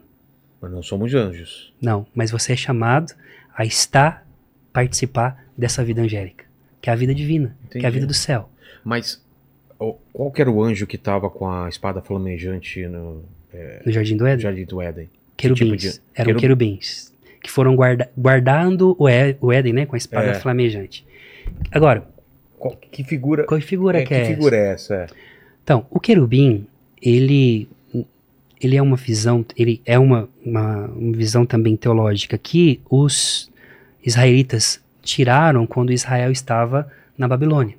Os querubins, eles são, eles já, já existia essa ideia de seres alados, Sei. né, com asas, mas meio antropofórmicos, que tem rosto de águia, corpo de homem, né? Essa, essa ideia que demonstra a força. Os querubins, eles são os responsáveis da adoração, do culto, do louvor a Deus, da realidade da comunhão. Vamos, vamos usar algo, um exemplo sobre os três primeiros coros. A palavra diz para nós que os serafins estão diante da presença de Deus, ou acima do trono de Deus. É a São os visão de mais- Isaías. Seriam os mais próximos. Os mais próximos. Isaías aqui, ele usa, e eu vou pegar São Boaventura como referência, ele usa essa. é, Ele diz para nós, lá em Isaías capítulo 6, que ele viu o céu aberto, o trono de Deus, o templo foi aberto, a glória de Deus enchia a terra. Ele viu um homem vestido é, de vestes brancas, né? E um ancião de muitos dias, ele diz assim, é o próprio Deus. E acima dele tinha serafins. Esses serafins voam entre eles e cantam: Santo, Santo, Santo. O tempo inteiro. Eles Então- possuem seis asas. É, seis asas. As, duas asas para voar, duas asas para cobrir o seu corpo e os seus pés. Eu vou te explicar essa simbologia. É, porque. é. E outras asas cobrem o rosto. Isso aqui é lindo, gente. É, se o Paquito puser até, até filmar aqui o jeito que eu vou fazer para o pessoal entender. O serafim está no. Vamos colocar assim Tá. de- sobre o trono de Deus. É aquele que queima na presença da glória de Deus, tá? E ele não pode contemplar a glória de Deus Senão porque tinha ele- essa ideia, É. antigamente, quem visse a Deus morria, né? Exato. É, não pode se ver a Deus. Era fulminado. Era né? fulminado. Então, ele cobre o rosto. Olha isso aqui. Então, se ele está no topo, vamos colocar essa ideia de, de poder, né?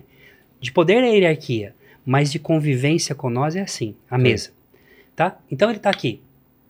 Quando ele, ele cobre o seu rosto para não ver a face de Deus, ele faz isso aqui, ó. Ele olha para baixo Certo. ele vê a ideia aqui de Pseudo Dionísio. Ele vê os tronos e vai vendo toda a realidade. Lá embaixo, ele vê o Vilela. Pequenininho, né? Pequenininho, no meio de 8 bilhões de pessoas nesse mundo. E Deus não confunde a sua voz. Deus conhece o teu gemido do teu coração, sabe tudo de você. E ele olha pro Vilela, e o Vilela, que é a imagem de Deus vivo, ele não vê o Deus face a face, mas quando ele olha e olha pro Vilela, ele vê o reflexo da glória de Deus, Entendi. Como um espelho. Como um espelho. Isso faz com que o ser humano seja quem é. E por que ele cobre os pés também, o corpo? Ele pés? cobre os pés na- no Oriente Antigo. Vamos colocar aqui, por exemplo, o próprio Homero, quando conta para nós a, a saga de. é, a saga do nosso. A, a saga, do, por exemplo, dos daqueles que viveram a epopeia, né? E ele, ele diz para nós que quando. é, quando, Ulisses? quando Ulisses, isso, quando via, via a palavra, quando Ulisses voltava para casa, e aí tinha que fazer aquela prova da flecha, tal, É. pra caramba, ninguém conseguia, né? Ulisses ele chega disfarçado de mendigo. E o ser, a serva que o acolhe e vai lavar os pés dele, quando ele levanta a, a sua roupa, ele tem a cicatriz na sua perna, uma cicatriz que ela já conhecia. Porque antigamente era assim, você ia para uma casa, você andava de sandália nas ruas empoeiradas da, da Palestina, ou daquele tempo ali, você chegava numa casa, você não podia trazer o pó de outros lugares profanos que você tinha. Por exemplo, sobretudo para um judeu, você tinha que chegar, tirar sua sandália e alguém lavar seus pés. Lá fora. Quem que fazia isso era o escravo. É por isso que Jesus ele vai dizer para Simão, quando ele está na casa de, de Simão, o leproso, lá em Betânia, e entra aquela mulher pecadora e começa a chorar, lavando com as suas lágrimas os pés de Jesus e enxugando com seus cabelos. E Simão pensa: nossa, se ele fosse realmente Messias, ele, ele ia descobrir que essa mulher é pecadora. Aí ele fala assim: Simão, o que te parece? Você veio aqui na minha você me convidou na sua casa, mas você não lavou os meus pés, e essa mulher não para de lavar com as suas lágrimas, e você não enxugou. O que, que significa isso? Quando, voltando em Ulisses, quando ele chega e desco ela, ela descobre essa cicatriz de Ulisses, essa escrava, e ele pede para ela ficar quieta para não ser revelado, porque a ideia de você lavar os pés de alguém, só duas pessoas podiam fazer isso. Ou o escravo daquela casa, ou a esposa ou o esposo. Ah, é? É. Por quê? O pessoal não usava cueca, né, velho? O que, que tem? Uai, você imagina você sentado, alguém lavando seu ah, pé, entendi. vendo o badalo do teu sino. Entendi. Não é não? Então, as partes íntimas ali é só pra quem é escravo. Cara, e aqui que entra. Satanás não entende isso. O Deus lá em cima, que é o poder de todas as coisas, voltando de novo ao mistério da encarnação, agora na noite de Páscoa, na noite santa, na Santa Ceia, do nada Jesus levanta, pega uma toalha, se cinge e começa a lavar os pés dos seus discípulos. Os caras ficam, que isso? Não vai lavar meu pé, não. Pedrão já tá já segurando aqui para não aparecer nada. Pelo amor de Deus, Senhor, eu, eu, eu, é nós que tem que lavar o seu pé, não vai fazer isso. Aí Jesus brinca o pé, Pedro, é o seguinte, velho, se eu não deixar eu lavar o seu pé, então você não vai ter parte comigo. Aí ele fala, não, lava, lava tudo então, me dá um banho, né? Aí Jesus brinca com ele, né, o cara, pé. Quem já tomou banho não precisa. Mas por que, que Jesus está lavando os pés?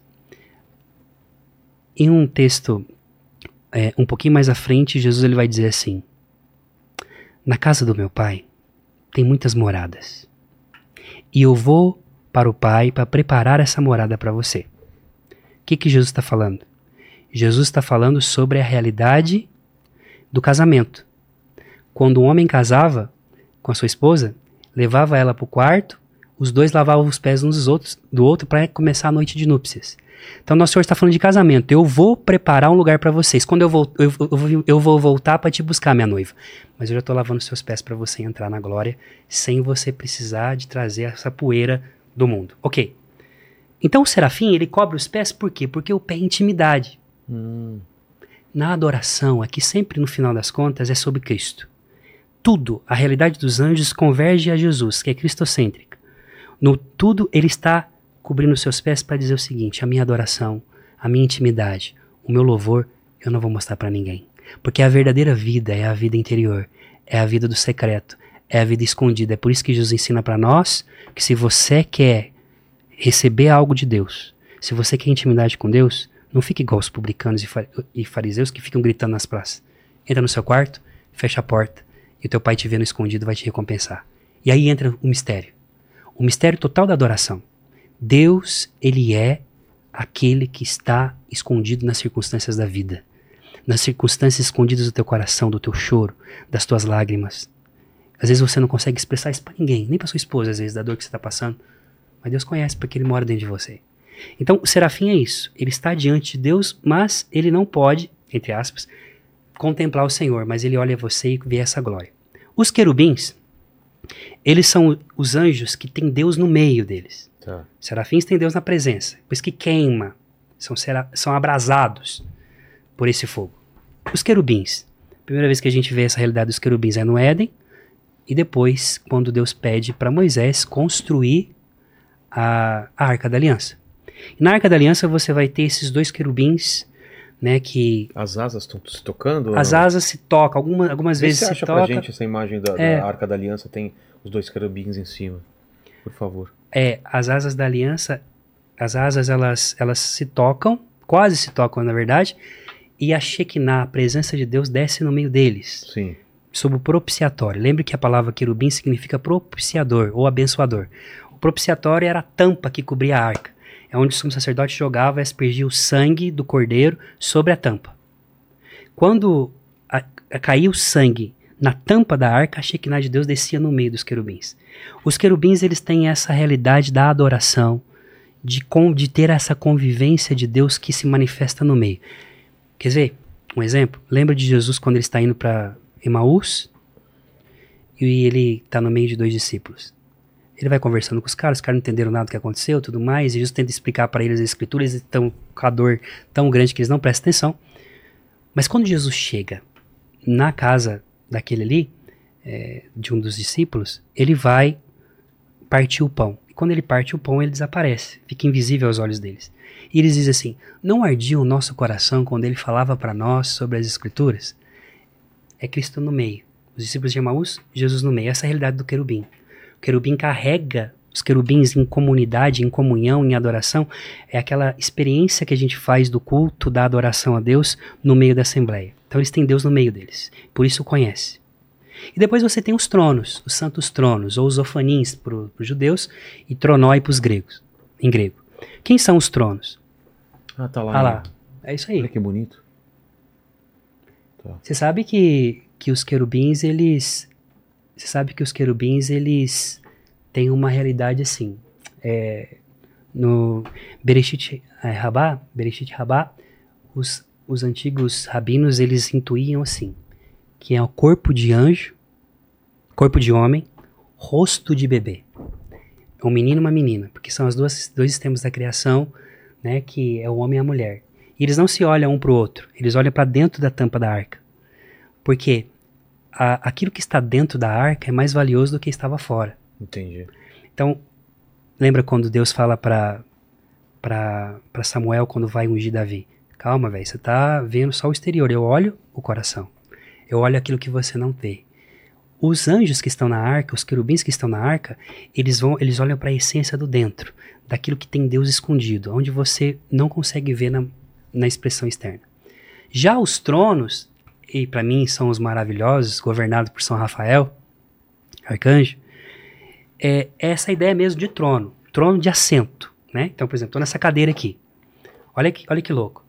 Os serafins estão diante da presença, os querubins têm Deus no meio. Os tronos, Tomás, Tomás de Aquino diz, cara, é muito louco. Eles são os adoradores perfeitos, por quê? Me, me permita, tá?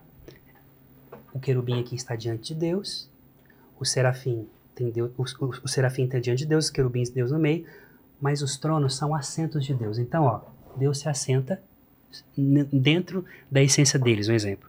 Quando você assenta, essa cadeira, ela está colada ao meu corpo. Certo. O que que significa? Deus inabita, Deus habita dentro desses anjos. Deus se assenta neles.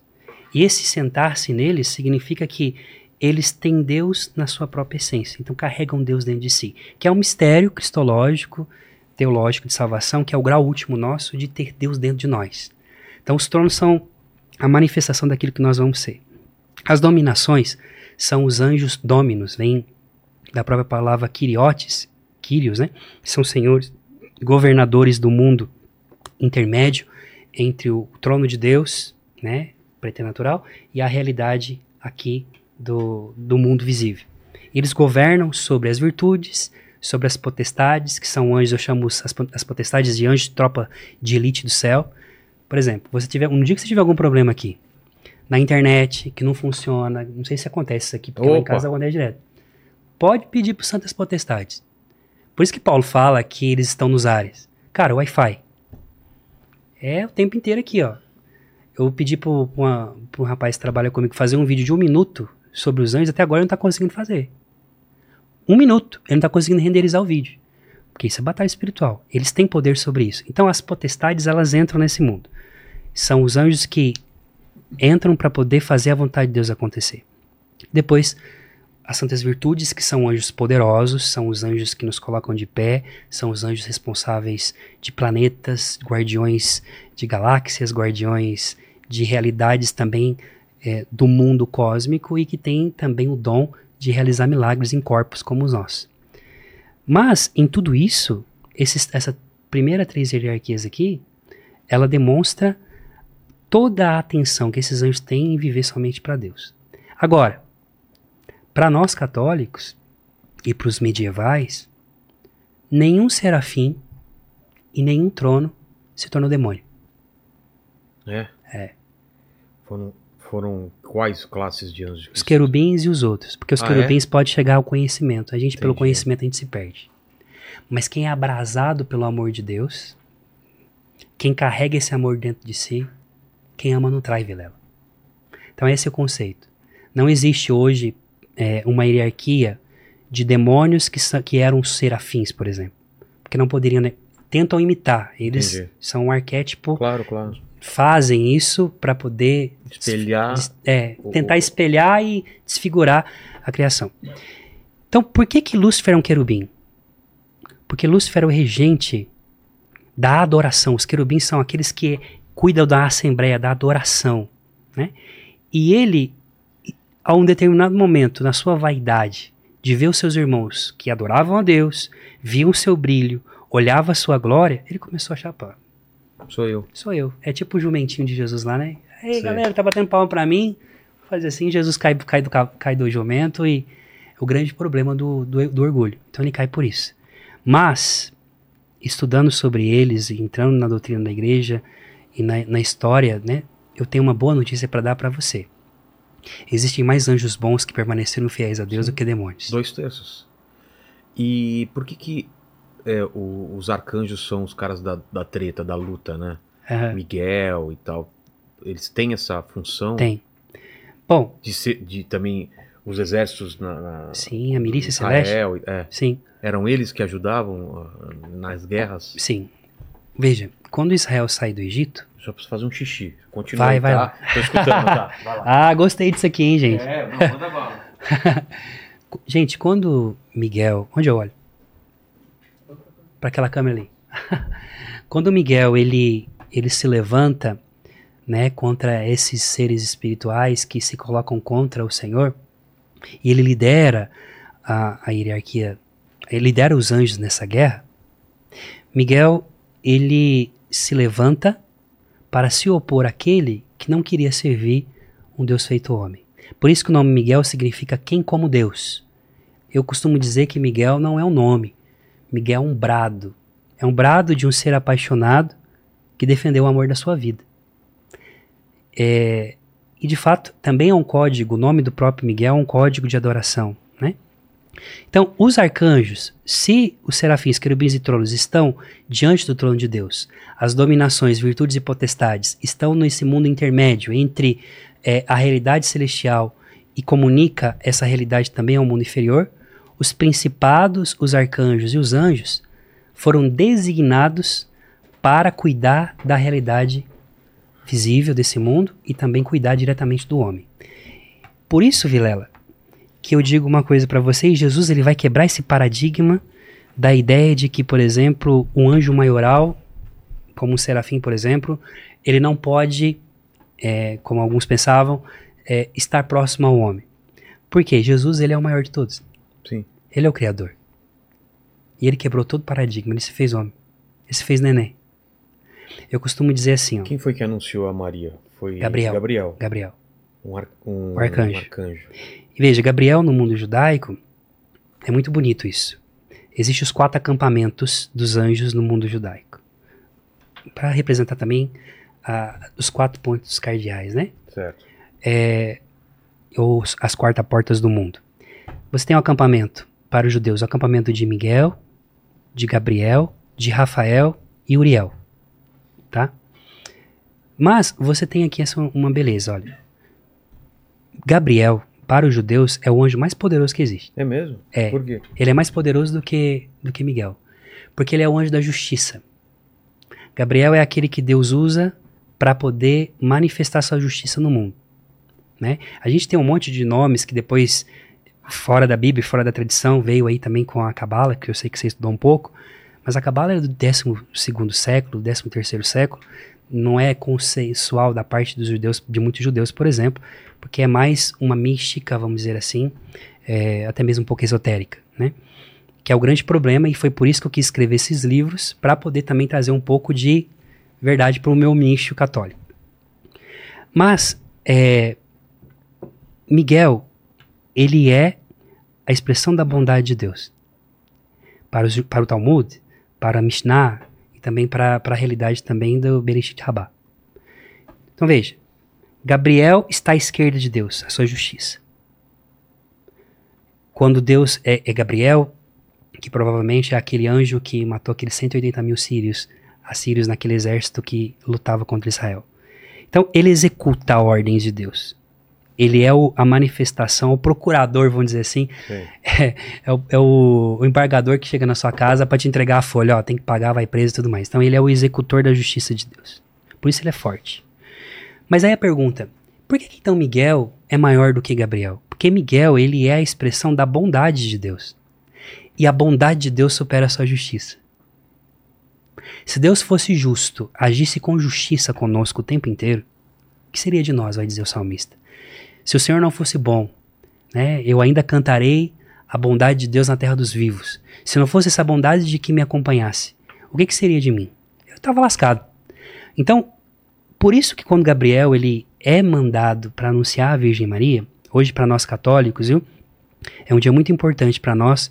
Dia 15 de agosto é o dia que nós celebramos a Assunção da Virgem Maria, o dogma da Assunção. Né? E é, esse dia também é quando começa a quaresma de São Miguel. Pois eu vou falar disso para você, porque que eu estou aqui nesse dia. Tem tudo a ver Ah, com é? você. É.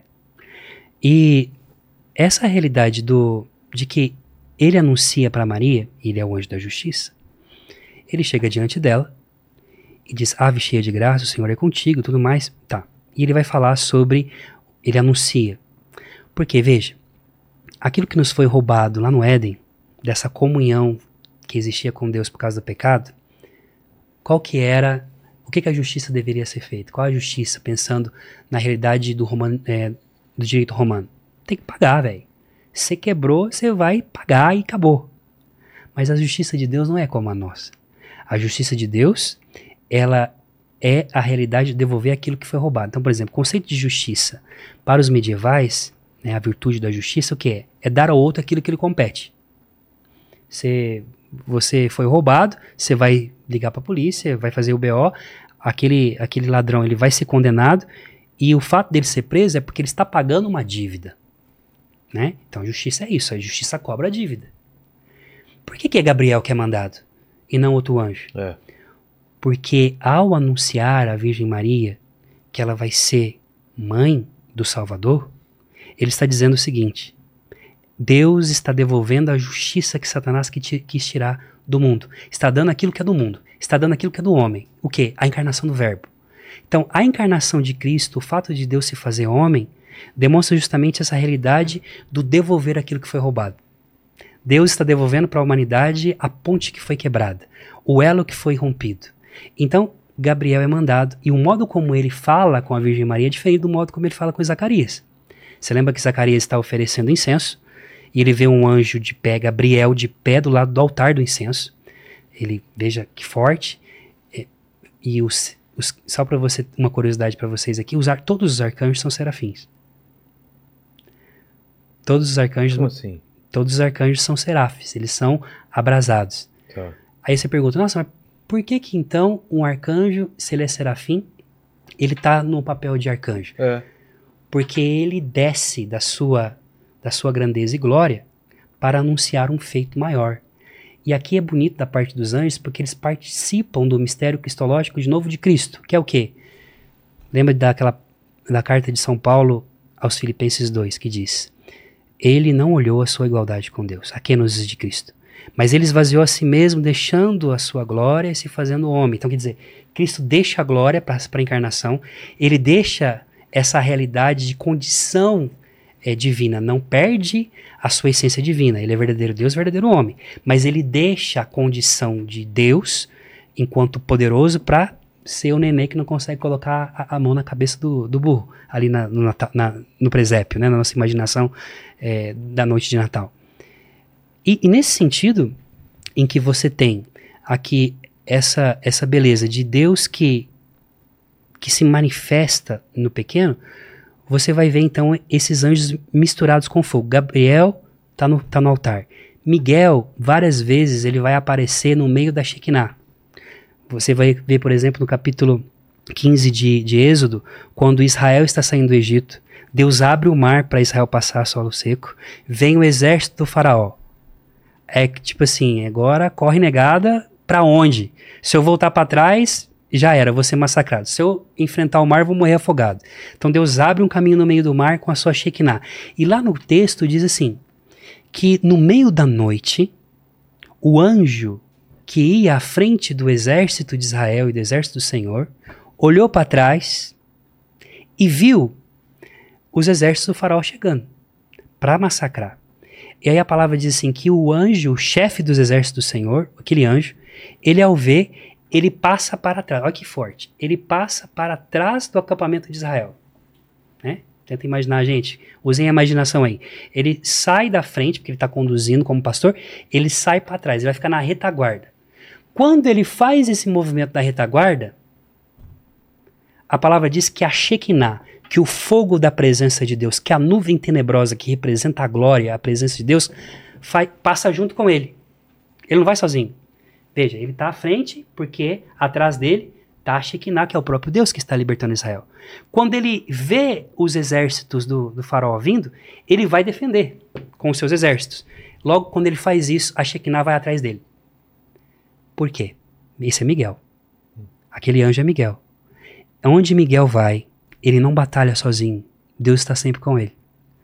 É como, eu sempre digo, o fato de você ter um anjo da guarda que te guarda, antes dele ser guardado, antes dele ser seu guardado, seu guardador, ele é guardado por Deus. Antes dele ter asa, ele está debaixo das asas do Altíssimo. Porque o Salmo 91 diz: Tu que habitas debaixo da proteção do Altíssimo e demora, demora à sombra do Onipotente e debaixo de suas asas encontra refúgio. Por que, que um anjo tem força? Por que, que o teu anjo da guarda, na jurisdição que Deus deu a ele, enfrentaria um inferno inteiro para te defender? Porque ele está debaixo de uma proteção maior. Então, no final das contas, é, diferentemente daquilo que os gnósticos falavam, das ideias de demiurgos, que talvez até mesmo a ideia dos anjos é como são seres intermediários entre Deus e os homens, na verdade não.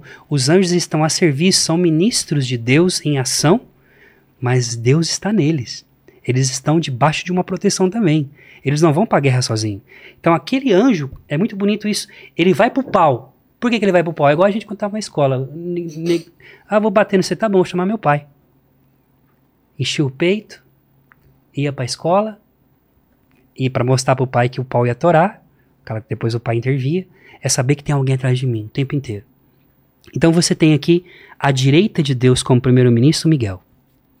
Ele é chamado de o grande Hagadol, que é o sumo sacerdote entre os anjos, aquele que apresenta a Deus as nossas orações também, o protetor de Israel, que depois a igreja vai entender que também ele é o protetor da igreja, tanto que São Miguel, ele é para nós o guardião da igreja, da igreja universal, não só da igreja católica, dos cristãos.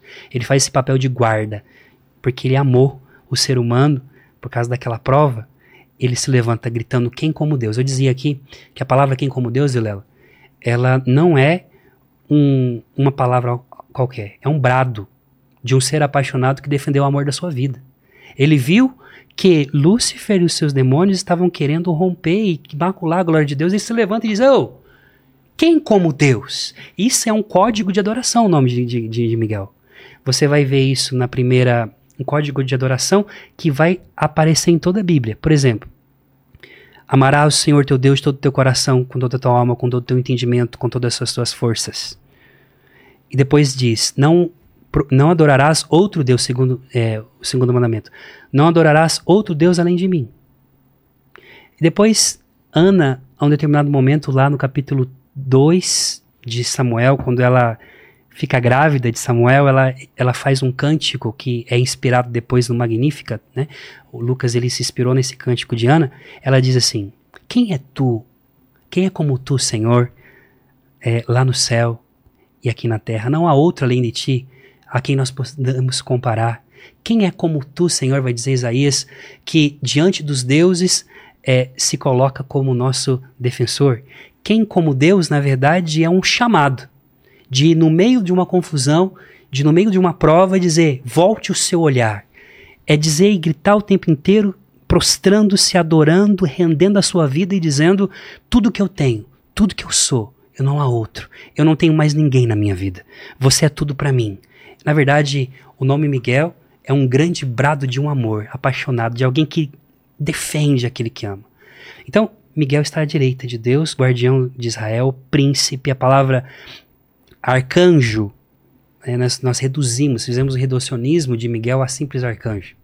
Porque o arcanjo, aí eu volto de novo, o arcanjo é ministério junto aos homens, que são os anjos responsáveis, os anjos, né?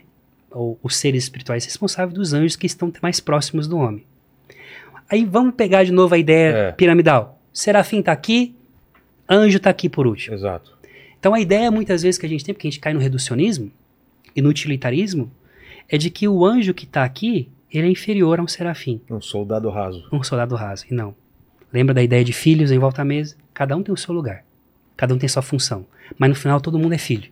Tanto é que Jesus, ele quebra esse paradigma quando ele diz para nós assim, olha, tomem cuidado. Lá em Mateus. Tomem cuidado, fala para os discípulos, de vocês não escandalizarem um desses pequeninos. Porque os anjos dessas crianças contemplam a face do meu Pai que está no céu. Ora, se um serafim não pode contemplar a face de Deus, como que um anjo da guarda contempla a face de Deus? É Jesus que está falando. Para dizer o seguinte: o teu anjo da guarda, ele não pede licença para entrar na glória de Deus. Ele não passa por uma, uma hierarquia para dizer, ó, oh, gente, dá licença aí, tá? quero pedir permissão para poder entrar na sala do trono. Não, ele tem a chave. Ele é alguém que Deus deu a ele a autonomia para ter acesso direto a ele. Então, no final das contas, é sobre estilo, modo de adoração. Cada anjo, cada hierarquia, cada coro celestial é uma expressão de como eu posso viver a minha vida com Deus. Eu posso ser um abrasado por Deus, eu posso ter Deus no meio de nós, nessa mesa aqui. O Senhor está aqui. Enquanto nós estamos falando, a Shekinah está aqui. A presença do Espírito Santo está aqui. Deus está no meio de nós. A tal ponto que na liturgia católica, é, você que já foi à missa, vai lembrar mais ou menos a ideia de como que funciona uma igreja, né? Você tem o templo, a igreja, você tem a assembleia, onde a gente senta nos bancos, você tem o presbitério, que é assim, né? Onde tem o altar, tem os sacerdotes, os coroinhas, o bispo e tudo mais. Mas se você prestar atenção nas nossas vestes litúrgicas católicas, até mesmo dos presbiterianos, dos batistas, se usa uma túnica branca. Então, tem a túnica branca dos acólitos, dos coroinhas, tá? Vocês têm essa, essa ideia na cabeça, né? Por que que se usa túnica branca no altar? Por quê? Porque é a veste que o cordeiro se representa a visão do apocalipse daqueles que lavaram as suas vestes e alvejaram no sangue do cordeiro. A visão do anjo que Daniel tem, que é, na verdade é Gabriel, ele vê um homem vestido de branco, de linho branco, com um cinto de ouro, com a espada na mão, que aparece para ele. Essa ideia desse, dessa roupa branca representa a pureza, representa também a realidade é, espiritual mais profunda. Mas também representa, para nós católicos, para nós cristãos, as vestes do batismo. Até para os protestantes, quando você vai batizar, você recebe aquela veste branca.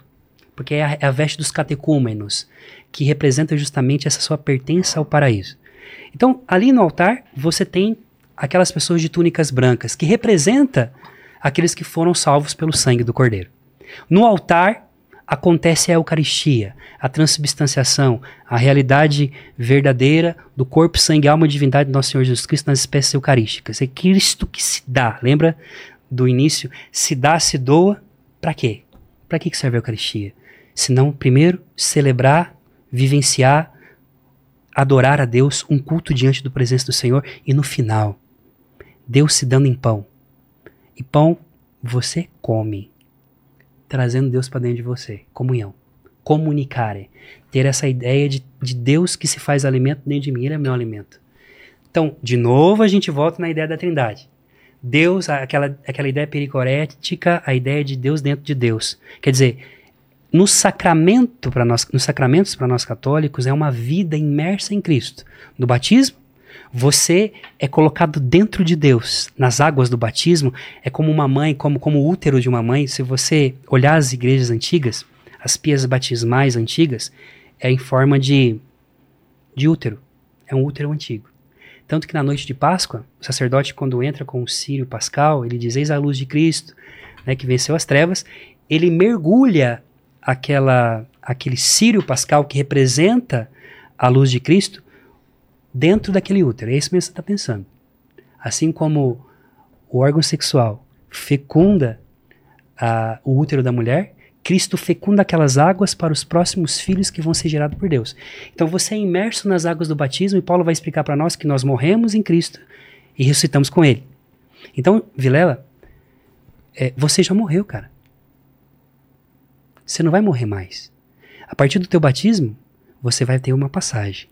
Por isso que o cemitério, a palavra cemitério, é, nas catacumbas antigas para os cristãos antigos e também no próprio grego, né, é, cemitério significa dormitório. Ah, é? Todos que estão no cemitério estão dormindo. Esperando. A palavra anastasis, que é a palavra ressurreição do grego anastasis, significa despertar do sono.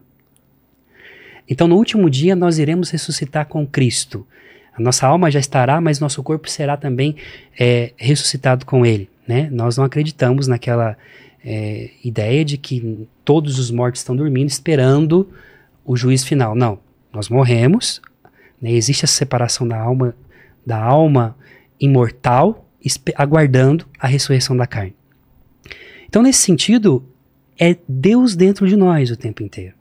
E essa comunicação, então, na, na liturgia, ali você tem o altar, depois do altar, o cordeiro que se faz na Eucaristia, e a visão do Apocalipse. A visão do Apocalipse qual é?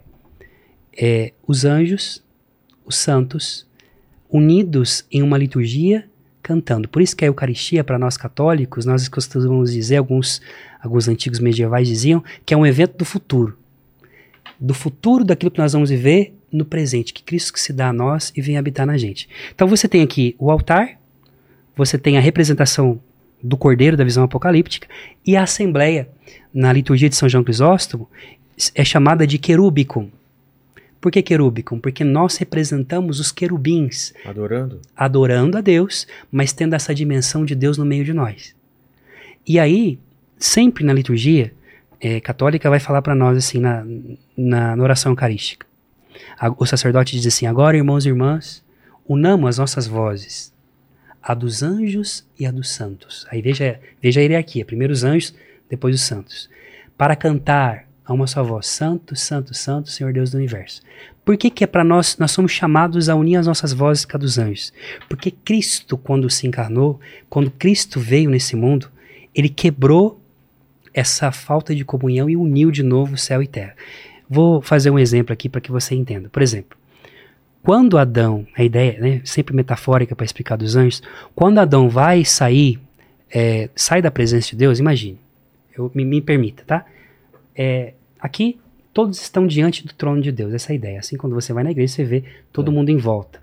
Então, totalmente voltados para Deus.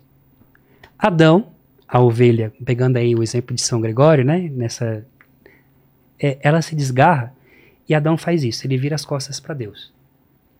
Ao virar as costas para Deus, ele virou as costas para os anjos, para o mundo angélico, para o paraíso. Mas Deus que está sentado no trono de frente, recebendo a adoração dos anjos, não vira as costas para o homem. O homem está de costas para Deus. Mas o olhar do Senhor ainda continua cuidando do homem.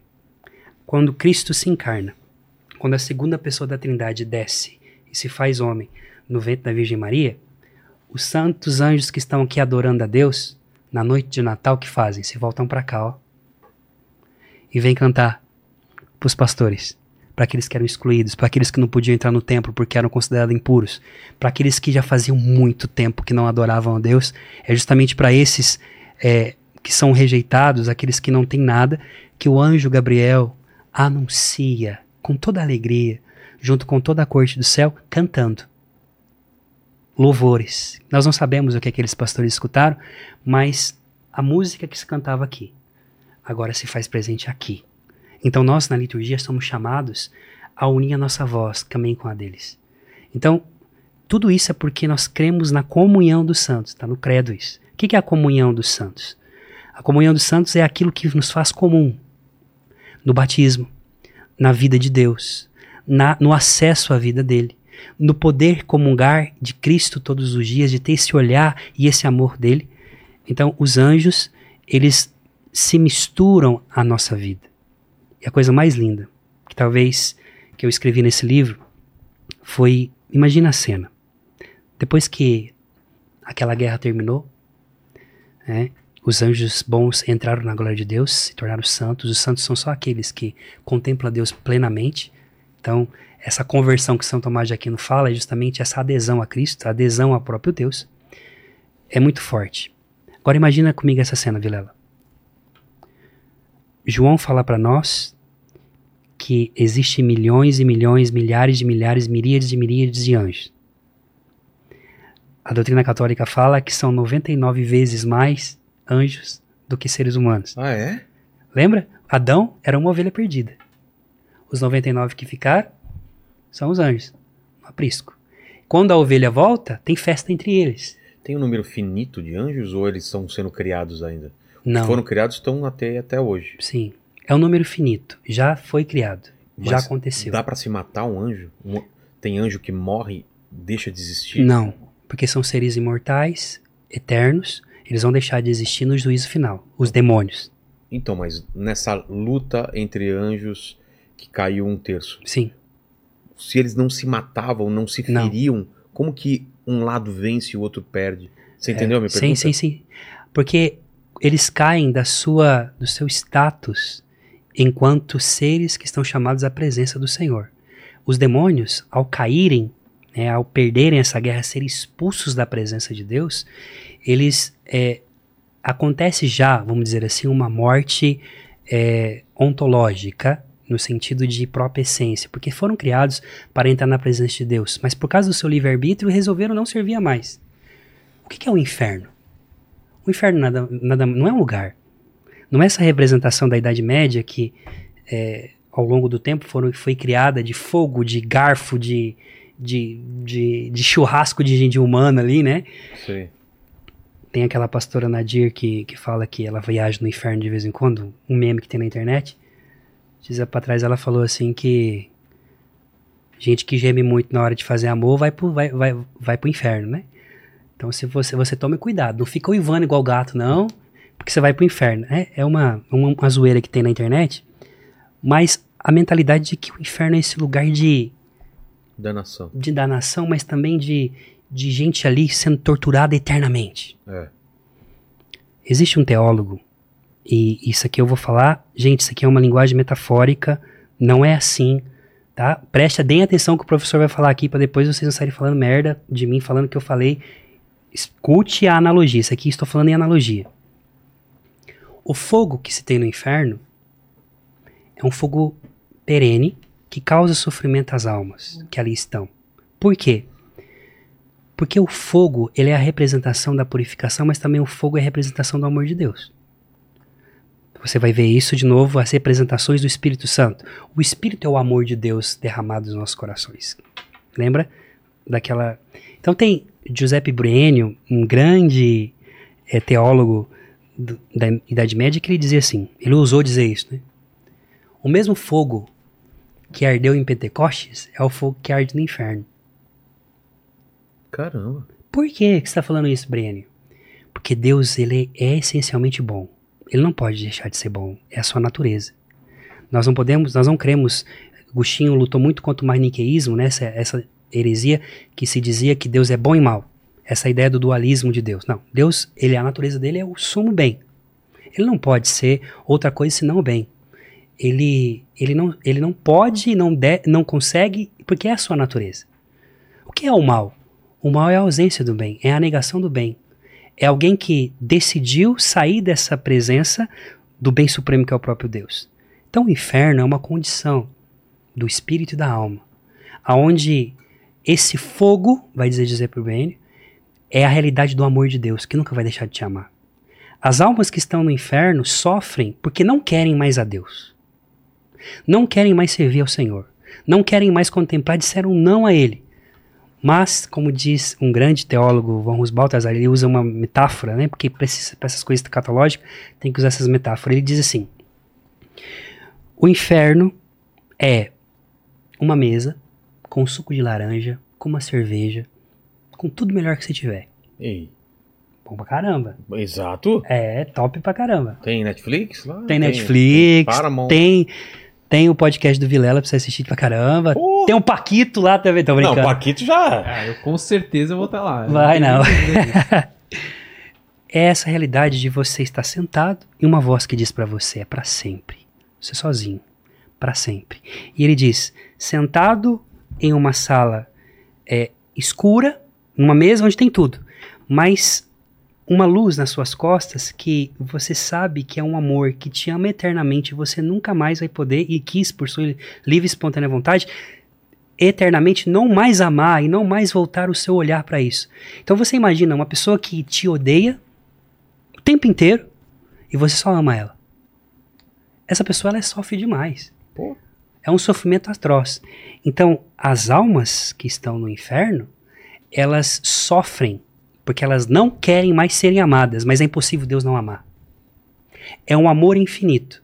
São condenadas a estarem ali porque quiseram livremente ir para lá, porque negaram a presença de Deus em vida e depois no momento do julgamento, mas Deus não pode fazer outra coisa senão se am- amar você. Mas a tristeza profunda, a angústia profunda é saber que mesmo depois de tudo isso, eu ainda sou amado.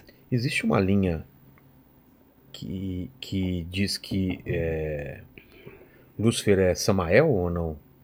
Samael, Satanael, Satanael. e Satanás? É, isso daí é ligado a literaturas apocalípticas como o livro de Enoque, né? É. O livro de Enoque ele não é reconhecido. E se Lilith também é um demônio. Lilith entra aqui numa, numa realidade, vamos dizer assim, mais mística, esotérica, ligado também um pouco a Kabbalah, né? E é impossível. É, Lilith é uma, uma ideia inconcebível de, de falar que foi a primeira mulher de Adão, né? É. E que então, não, na Torá não está escrito sobre Lilith. Não existe isso na Torá. Por mais que alguns judeus, alguns estudiosos, alguns rabinos tentem colocar é, forçadamente essa realidade de Lilith como a primeira esposa de Adão, isso não, não nos não, não podemos fugir daquilo que a revelação nos diz. Então, é, o livro de, de Enoque, ele, ele fala de Samael, fala também dos vigilantes, desses É. anjos que caíram, que desobedeceram a Deus e quiseram trazer o Conhecimento conhecimento, pros humanos, né? né, o fogo, a ideia, essa ideia de que se você tem acesso ao conhecimento, você não pode ter esse acesso ao conhecimento, né, isso, essa ideia, vamos dizer assim, ela está linkada um pouco à realidade do zoroatrismo, né, que vem dessa, dessa ideia de que eu não posso conhecer a chama primordial, que eu não posso ter acesso à árvore da vida, porque Deus ele tem ciúme, ele não quer dividir a sua glória, ele não quer dividir a sua vida eterna com ninguém. Mas nós somos chamados à vida eterna. Nós somos chamados a conviver com ele. Nós somos chamados a sentar à mesa com ele. Ele quando cria Adão e Eva, ele vai às tardes para poder se fazer conhecer. Ele se revela a Abraão, ele se revela a Moisés, ele vai se revelando na Torá ao longo do tempo, mandando profetas, os seus anjos, dizendo: "Gente, olha, eu estou aqui com vocês". E aos poucos Israel e depois logo culminando em Jesus, Cristo ele é a, a síntese das escrituras, ele é, é aquele que traz para nós a revelação plena da presença de Deus, tudo indicando o caminho próprio ao Cristo. Quando Jesus, então, que é o, o rosto do Pai, e que envia o seu Espírito Santo, que é o, a plenitude, a verdade, aquele que vai nos ensinar sobre todas as coisas, acaba com essa cisão. Agora, é, a beleza de Eva é que Eva realmente foi a esposa de Adão. Ela é a mãe dos viventes, o nome- o próprio nome Eva significa isso. E Lilith é uma especulação é, que, para mim, com todo respeito a quem acredita, quem né, não estou aqui para julgar, mas é uma, para nós é chamado de heresia, né? De você. Ah, desculpa, terminou? Não, terminei. É, e, a, e a ideia do- dos, dos gigantes, né? De que em algum momento anjos copularam com mulheres e deram É. ori- origem aos Néfilins ou aos, aos gigantes. É. Que base tem isso?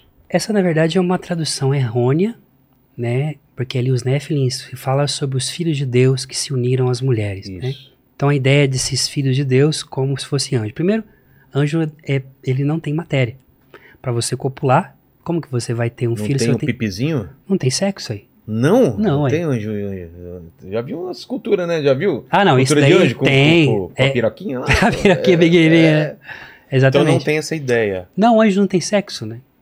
Porque vamos, vamos pensar aqui, vamos pegar as categorias aristotélicas a respeito de, de sexualidade. Para Aristóteles e também para a filosofia antiga, a matéria que define, matéria que eu estou falando também da realidade biológica, que pra- Aristóteles diz que a matéria é o nosso modo de entrar no mundo, de se apresentar ao mundo. E é a matéria que define o sexo. É a matéria que diz que você é homem ou mulher, biologicamente Tá. seu cromossomo e tudo mais. Você pode depois fazer todas as mudanças que você quiser, mas você nasceu naquela condição que define biologicamente, é, fisi- fisiologicamente, homem, mulher. Anjo não tem isso, anjo não tem matéria. É espírito puro.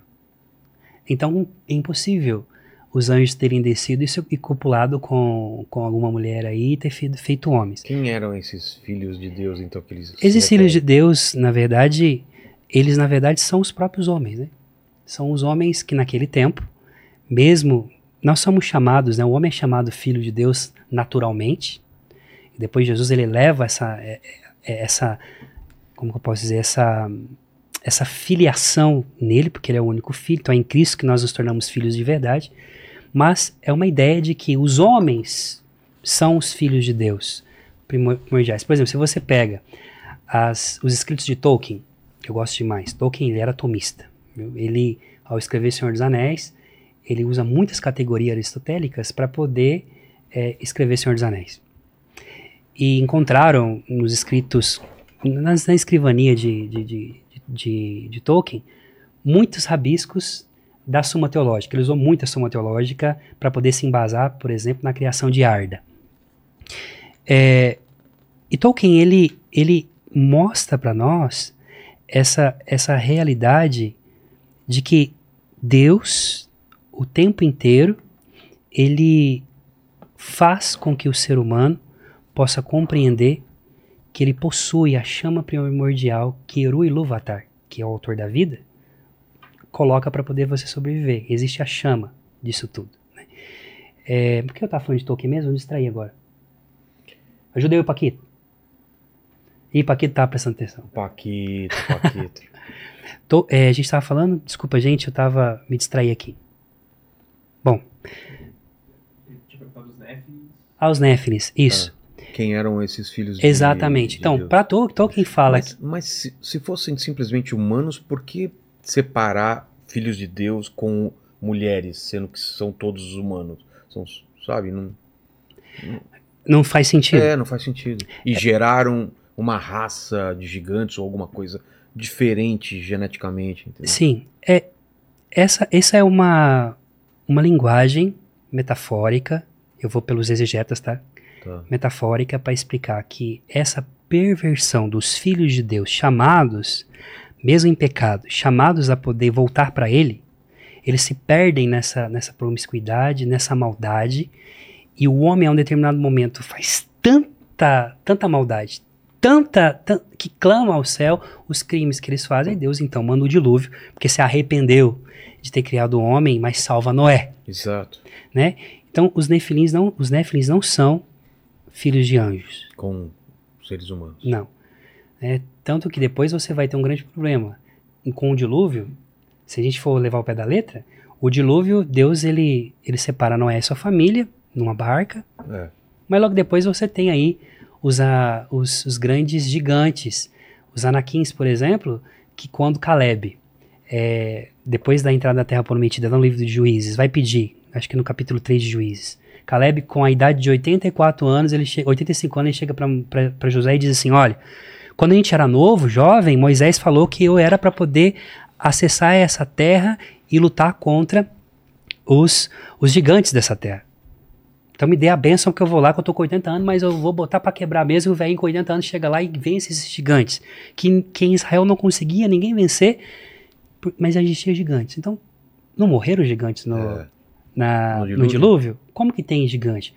É, Golias, Exato. que Davi derrotou, era descendente desses gigantes. Então, a gente tem que compreender claramente aqui também da, da realidade de cultura e de raça, podemos dizer assim, porque tem, pensamos bem, a alimentação daquele tempo, a comida que o povo comia daquele pessoal, hoje nós somos muito mais altos do que a, é, a cultura e o povo de, de 3, 4 mil anos atrás. Agora, um, um baixinho, tipo, eu morei na Sardenha, um exemplo, lá na Itália. Os sardos são reconhecidos por ser um povo baixo. Um sardo ele sempre está em torno ali de um metro e meio, um metro e sessenta. São pequeninos, mas é o povo que mais dura hoje, é, com mais longevidade no mundo. O pessoal morre com 100, 104 anos fácil. Você imagina um baixinho desse encontrando com um filisteu? Com, porque ali na, na Sardenha também você teve a realidade dos gigantes. Tem, se você pode depois procurar na, na internet, você vai ter é, na Sardenha os nurags. Os nurags foram é, estruturas neolíticas que foram feitas pelos homens de pedras e tem a- a os famosos túmulos dos gigantes. E túmulo de gigante, grande, que é a ideia desses seres enormes, grandes. Por quê? Quando chegavam, é, por exemplo, os fenícios, que são descendentes de filis- dos filisteus, eram pessoas altas, de 1,90m até 2 metros de altura. Ô, o cara olha para aquele cara, meu Deus do É céu, gigante. um gigante chegou aqui. Entendi. Então essa mentalidade, tanto que hoje, por mais que você encontre na internet dizendo que encontrou túmulo de gigante, aquilo que se tem de gigante hoje é uma anomalia genética que aconteceu ao longo do tempo. Mas não que existiram esses gigantes, se você for ver Golias, na, na Bíblia ele tinha quase 4 metros de altura, É, então. né? Davi ali com meio toco com, com, com, com uma funda, é, mata Golias. Então, não, os Néfilins não são filhos dos anjos. É impossível ser isso porque, como expliquei, os anjos, eles são privos de matéria, não podem copular. E os anjos da guarda? São esses anjos, essa nona camada Sim, é. ou, ou é outra coisa? Não, os anjos são. Os, os anjos da guarda fazem parte da nona hierarquia. Tanto que eu escrevi nesse livro aqui, Deixa eu ver. é, esse livro aqui, tem isso, aqui. O Mistério do Anjo da Guarda. Aqui é um livro só sobre o anjo da guarda, Vilela. Aqui você vai aprender quem ele é, como se move e tudo mais. Mas é um anjo pessoal? Pessoal, Toda criança até a, a sua morte, ela vai ter um anjo acompanhando, é desde isso? a concepção. Desde a concepção? Exato. Veja só, Tem um anjo aqui comigo agora? sempre, desde quando você foi concebido. Paquito. Tem, Tem? tem. Até quem não acredita em Deus, como Paquito, Mas, aqueles tipo, que. ele tá meio, tipo, tá viajando, né? Tipo, não tá assim, É atuante. que meu anjo ele tá com muitas séries pra maratonar, entendeu? Ah, tá, ele não tá- tá prestando muita atenção, ele tá maratonando as séries lá no, no Paramount. Então, independente se a pessoa acredita ou não, tem um anjo. Exatamente. O anjo da Designado. guarda, o anjo da guarda recebe esse nome, né? Justamente a base para essa realidade do anjo da guarda está em Êxodo capítulo 23, versículo 20, quando Deus fala para Israel: Eis que eu envio um anjo à tua frente para que te guarde no caminho e te leve ao lugar que eu tenho preparado para ti.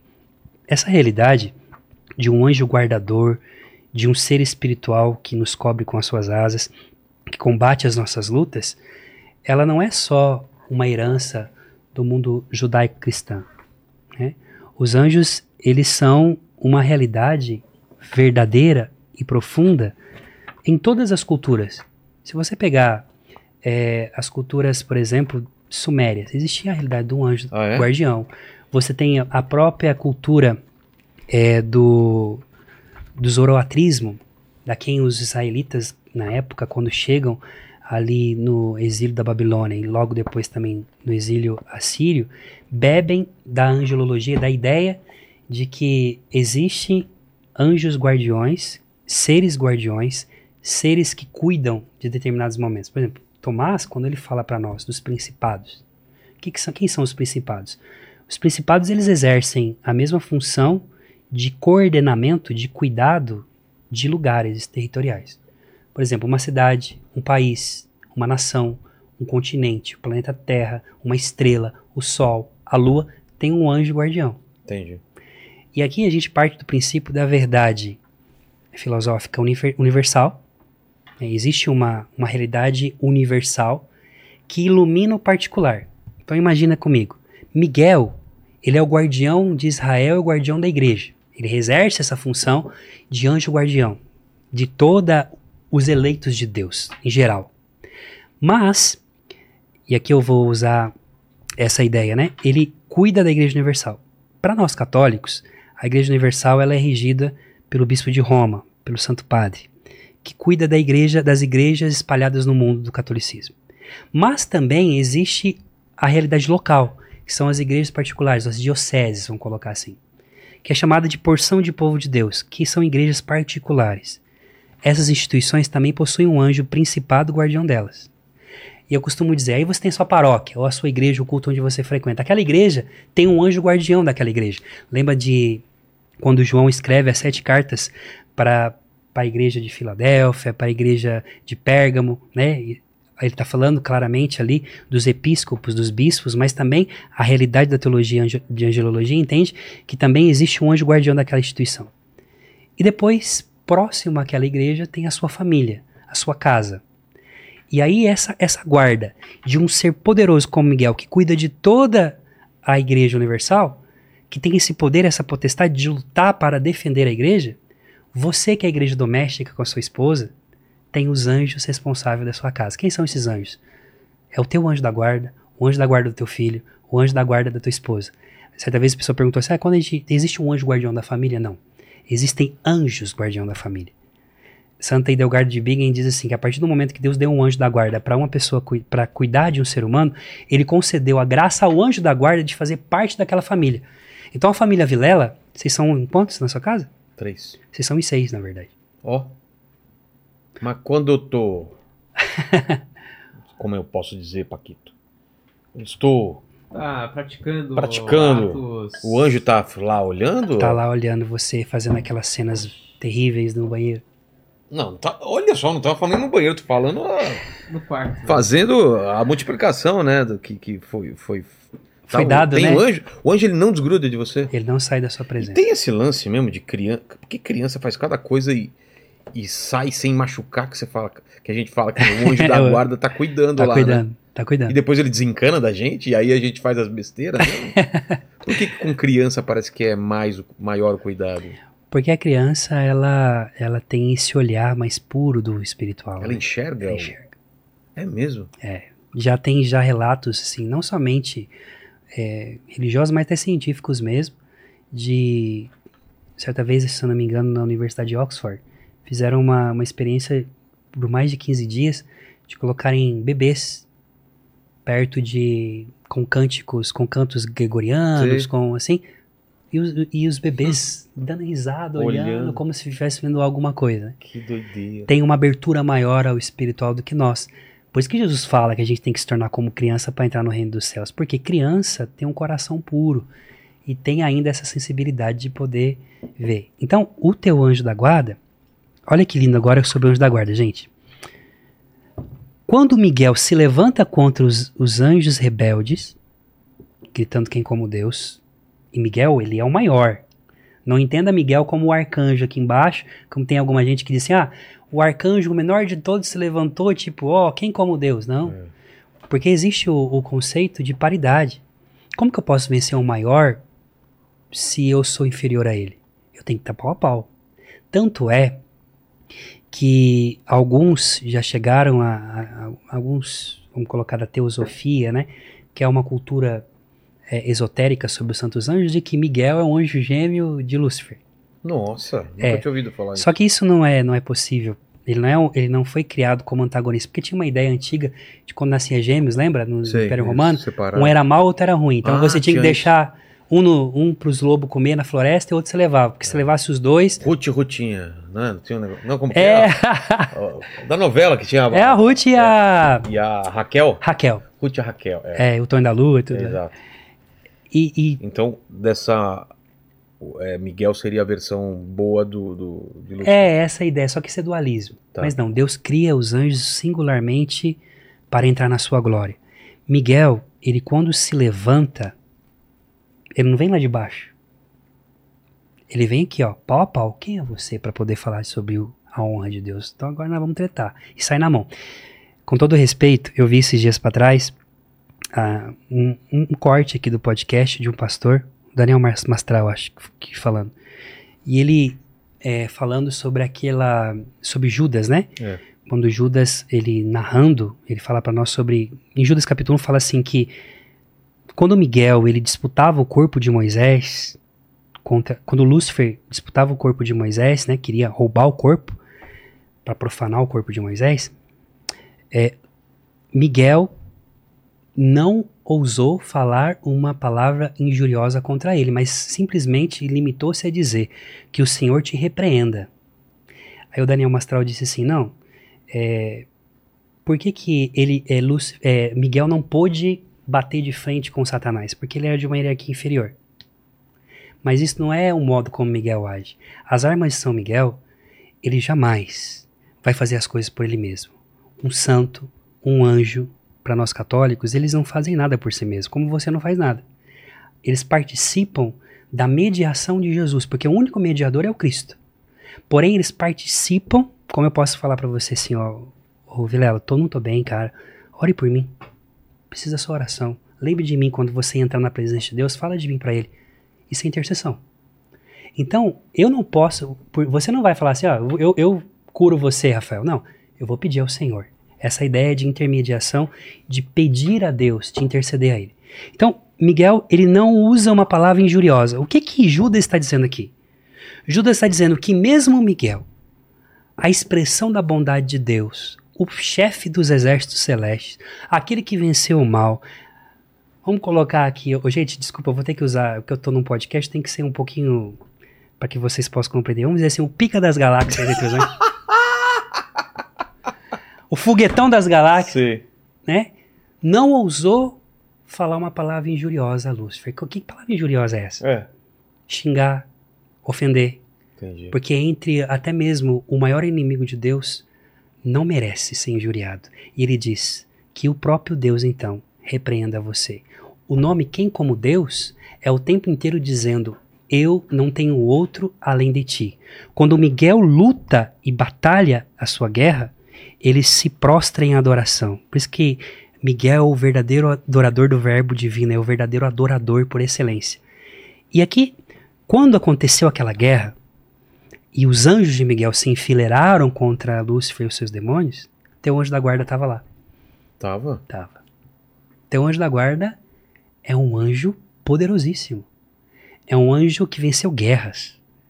O teu anjo da guarda, ele é veterano de guerra. Meu anjo da guarda, com certeza é, viu? Porque eu te falar.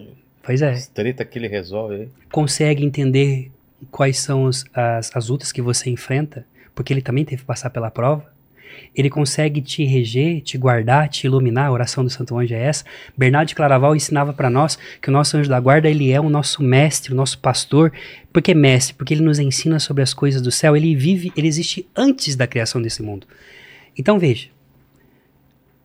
Boaventura diz assim: que a partir do momento então que os anjos se é, escolhem e entram na presença de Deus, os outros e os demônios caem, Deus revela no íntimo de um anjo, no segredo da sua tenda, do- do- da sua alma, que um dia ele vai cuidar de um ser humano também, como presente.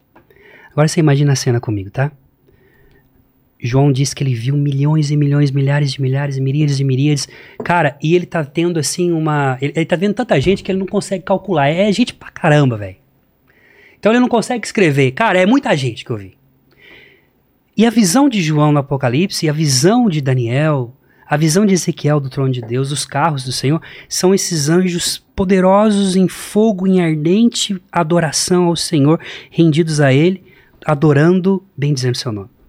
Agora você imagina, imagina, você já foi numa, num, num, num, num concerto de rock aí, não sei quem que você gosta, Foo Fighters, vai. Beleza. Você vai aí nesse, nesse concerto. Nem sei nem falar o nome dos caras, só falava vai sair palavrão aqui. Tá. E você vai nesse concerto. Um monte de gente ali, um estádio lotado. A um determinado momento, o vocalista para o show e fala assim: o Rogério Vilela tá aqui? Olha só. Que, que acontece naquele estádio? Todo mundo para. Quem que, quem que o cara parou um, um show, parou um espetáculo pra chamar um, um. Esse Chico Mandioca que eu nem sei quem é. E aí vem o Vilela. Você imagina você passando no meio daquela galera, galera abrindo o espaço pra você, todo mundo olhando pra você. Agora imagina a realidade dos anjos. Todos eles adorando no seu ofício, na sua liturgia no céu. Deus, em um determinado momento, na sua glória e no seu poder, faz assim, ó. O anjo, tipo, eu? Você, por favor. Silêncio. Porque o rei mandou chamar. O anjo atravessa, passando por meio de toda a hierarquia celeste, se prostra na presença de Deus. Deus que está sentado no trono, faz isso aqui, ó. E no ouvido do anjo, claro, isso aqui é uma, uma analogia, anjo não tem ouvido, mas entendam, gente, para mim poder falar de anjo, tenho que usar referências humanas para a gente compreender. E começa a dizer para ele sobre que, va- que, foi, que vai ser concebido um menino, que vai chamar Rogério Vilela, que vai ter um perrengue na vida, vai ter que passar por vale de lágrimas, vai sofrer muito, vai enfrentar tantas coisas como já enfrentou na sua vida, e dá a ele instruções. Nós temos uma oração que é a oração mais simples que a gente ensina para os nossos filhos.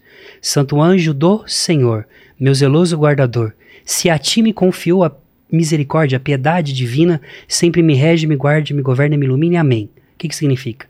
O anjo, antes de guardar você, anjo significa mensageiro, enviado, antes dele ser enviado por Deus para poder cuidar de você, ele foi chamado. Antes de alguém ser enviado, ele é chamado. Ele recebe instruções para isso. Então Deus falou sobre você para teu anjo, deu instruções, autoridade, poder, majestade para ele, autonomia para ele tomar algumas decisões que vai afetar a sua vida. E às vezes você nem percebe em silêncio o tempo inteiro porque ele não aparece, porque a alegria do teu anjo é que você diga obrigado, Deus. por esse livramento. Obrigado, Deus, por esse momento. Obrigado, Deus, pela minha família. Obrigado, Deus, pela providência. E o seu anjo intercedeu para que acontecesse tudo aquilo e ele não apareceu. Por quê? Porque a glória do anjo é que você glorifica ao, seu, ao Deus Todo-Poderoso. E aí o anjo desce. Naquela, naquele momento da concepção. Mamãe nem sabe que está grávida ainda, vai saber de alguns, algumas horas depois. Agora pegue comigo imagine a cena comigo de, do Salmo 138.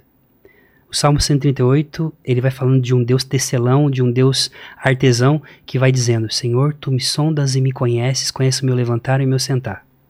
A palavra não chegou à minha boca e Tu já conheces toda, e diz, Foste Tu que teceste os meus músculos e contaste os meus ossos.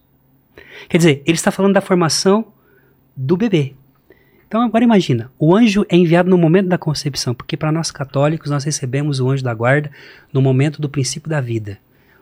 E no catecismo da igreja diz que todo fiel, ele é ladeado desde o início da sua vida até a sua morte por um anjo guardião que o conduz nessa vida. Ora, para nós, o início da vida acontece na concepção, por isso nós somos contra é, a interrupção da gravidez. Vamos falar essa palavra aqui, porque é para não dar desmonetização no canal. Mas vocês entenderam. Nós somos piamente contra isso, por quê? Porque desde a concepção ali já tem vida. A alma já foi infusa ali. O anjo que cantava no céu, Vilela, o anjo que cantava no céu, adorava a Deus e compunha canções para Deus, agora está aqui, ó, diante da sua mãe, vendo Deus tecendo você no ventre da sua mãe.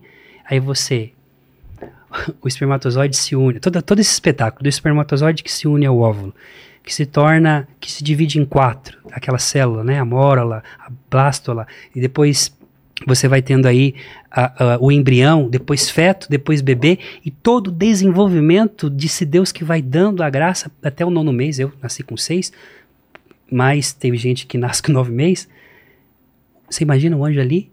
Ele começa a compor canções, adoração, louvores a Deus, e você começa a fazer parte das composições que ele põe para Deus, porque ele se maravilha com um Deus tão grande que se preocupa em criar uma criatura, cuidar, fazer crescer, alimentar, dar a, força para seu pai para sua mãe de todos os perrengues que passaram na vida, de pagar as contas, de dividir, de mamãe quando fazia aquele lanchinho da escola, ou às vezes não tinha o dinheiro pra gente, aquele bolo de fubá de vovó, aquela ideia simples da vida que ficou marcada na nossa infância, o anjo ele louva e bendiz a Deus que por trás das circunstâncias cuida de nós. E então você, a partir de então, se torna é, parte dos cânticos e da adoração do teu anjo, a tal ponto que ele se torna o teu anjo da guarda. Ele se torna membro da sua família, um amigo íntimo. E, e Tomás diz algo ainda mais sobre os anjos. Os anjos também, eles não são criaturas é, oniscientes como Deus, que sabe tudo. Eles aprendem também. Então o anjo, ao longo da caminhada com você, ele vai aprendendo também a como se relacionar com os seres humanos. Ah. E isso faz com que vocês tenham uma união profunda entre vocês. A tal ponto que, entre os anjos, e só Deus sabe o nome do nosso anjo da guarda, mas entre os anjos, ele é o anjo, o anjo que cuida do Vilela, entre os anjos, os anjos falam assim: olha, Fulano, o anjo guardião do Vilela. Então, a tal ponto que ele se identifica com você. Ele caminha com você, luta as tuas lutas, intercede por você. E outra coisa: os mesmos pés que, caminhar, que caminham no jardim do Éden, que se prostra na presença de Deus, é iluminado por essa presença, caminha à noite no chão do teu quarto quando você está dormindo para poder interceder pela tua vida, para velar sobre você, para poder apresentar a Deus as suas súplicas, as suas lutas interiores. E eu só tô nesse podcast, Vilela. E agora eu entro nisso. Minha esposa está aqui, ela sabe. Há três anos atrás, eu morava três anos e meio atrás, eu morava na Itália e quando vim para o Brasil por causa da pandemia, nós viemos de férias e não pudemos voltar mais. Eu tive que terminar os estudos por aqui, de longe e tudo mais. A gente. A pandemia foi horrível, foi aí que eu descobri a internet. Comecei meu trabalho de propagação dos anjos aí, e também de lives que nós fazemos diário lá no nosso canal. Mas é, eu sempre acompanhei você. Desde o mundo canibal. Ah, é? Pra mim, a, O clássico é a vanha de pau, né, velho? e eu acho que vocês têm que voltar com esse trem aí, porque isso é muito bom. A Foi uma vai ser- sacada. Vai ser preso, cara. se. Vai ser preso? Ah, não, mas faz umas coisas aí. Mais leve. Ah, gente, pessoal, comenta aí. Quem quer o mundo carimbau de novo? Eu acho que seria legal, velho. Alguma coisa nesse sentido, porque é um humor. É um humor legal, cara, que tira você do da- do estresse da vida. Eu lembro que eu chegava em casa da faculdade, né, estudando pra caramba, porque a minha área da teologia e da filosofia é sistemática, então você tem que estudar muito. Meu modo de descansar era ver aquelas coisas. É! Não, é essa, essas zoeiras, né? E eu acompanhava. Depois, quando você começou o Inteligência Limitada, é, eu, a- você trouxe para essa mesa grandes, grandes nomes que estão fazendo um grande serviço de ensinamento ao Brasil. Graças a Deus que influencia essa nação também. E eu fico muito feliz por isso. Então, eu escrevi uma carta para o nosso Senhor, para Jesus. Falei, olha, eu quero, fiz uma lista de da onde eu gostaria de estar um dia para poder falar da presença dele, porque hoje eu estou no meio católico, mas eu sempre desejei sair dessa bolha e vir para o meio secular, para essa mesa, por exemplo. E na época a gente mandou e-mail, a gente pediu para uma assessoria de imprensa na época que, que ajudava a gente também, mas nunca deu certo. E aí eu, cheguei a falar, minha esposa falou, "Ó, Rafael, quando for para acontecer, vai acontecer, não tenha medo disso. Beleza. Só que o seu nome tá lá na minha lista. e aí, quando aconteceu? Foi assim, eu coloquei nas mãos do- dos anjos de São Miguel, foi São Miguel, fala pro anjo da guarda do Vilela de organizar esse encontro. Porque a coisa que a gente tem que entender dos anjos é que eles são seres pessoais. Eles são pessoas, invisíveis, mas eles nos escutam. Eles, eles também têm um modo deles de falar conosco, que é por intuição e por inspiração. Eles são pessoas a quem estão interessados em também fazer esses encontros, né? E aí, cara, o Guto, um grande abraço pro Guto do Santo Flow, meu irmão, faz parte da equipe dele. Ele te encontrou lá, lá em Fortaleza. Ele me ligou feliz pra caramba, porque ele já sabia que eu queria muito vir aqui. A gente tinha tentado também por ele vias de vir aqui e não dava certo. E foi algo, que, gente, que você fala assim, cara, só pode ser a providência de Deus, porque ele falou que ele tava na- na- lá na- no, no parque, lá onde ele tava, e um menino veio brincar com ele, era o seu filho. É. E ali vocês começaram a conversar, tiveram uma conversa e tudo mais. Quando me ligaram para poder vir para esse programa, me deram duas datas. O dia 15 e o dia 16. Eu não podia porque amanhã eu viajo em missão, eu só podia hoje. E hoje é dia 15 de agosto. Hoje é o dia que começa a quaresma de São Miguel Arcanjo na Igreja Católica. Nós, durante 40 dias, nós fazemos uma penitência, jejuamos, oramos e pedindo a intercessão dos anjos para a igreja, para as pessoas. E no dia que começa a quaresma de São Miguel, Poxa. eu tô aqui. Não sabia. Então, é, estar aqui hoje é a resposta que Deus concedeu a mim através da intercessão do meu anjo, que conhece o teu, que é irmão de guerra do teu anjo, Amém. que, que são amigos, que lutaram naquele momento. Então, o teu anjo da guarda, ele foi escolhido a dedo. Ele tem instruções sobre a tua vida. Ele sabe, ele tem as armas necessárias para te proteger, te guardar, te conduzir ao longo do caminho. E não é só nessa vida, Vilela, nessa vida mortal, porque essa vida biológica termina no túmulo. Mas Cristo, ela abriu uma porta que ninguém pode fechar. Tanto que na teologia nós dizemos que Jesus não voltou do reino dos mortos. Cristo abriu uma porta, ele fez uma passagem. Antigamente, os batistérios antigos da igreja, você vai pegar aí do segundo, do primeiro século, é, Paquito, se você conseguir colocar aí, por exemplo, coloca assim, batistério antigo das catedrais bizantinas. São sete degraus, você entrava, era mergulhado no batismo e saía do outro lado. Você não voltava. Sei. O fato de que a pedra do sepulcro rolou, que foi o anjo que rolou a pedra, não era para Jesus sair do túmulo. Era para a gente ver o túmulo vazio. Porque quando Maria Madalena está olhando para dentro do túmulo, chorando, Cristo está atrás dela, o jardineiro. Então Cristo, ele abre uma porta, ele atravessa a morte e abre uma porta. O que, que significa isso? Isso é a filantropia de Deus, a solidariedade de Deus em, até no teu túmulo, no momento mais difícil da vida, quando você vai naquele velório e você escuta a colher de pedreiro raspando. Pra psicologia fala que é o momento mais duro de um luto é quando você fecha, não o caixão, quando fecha o túmulo, você fala assim, já era mesmo, agora não vou poder mais ver.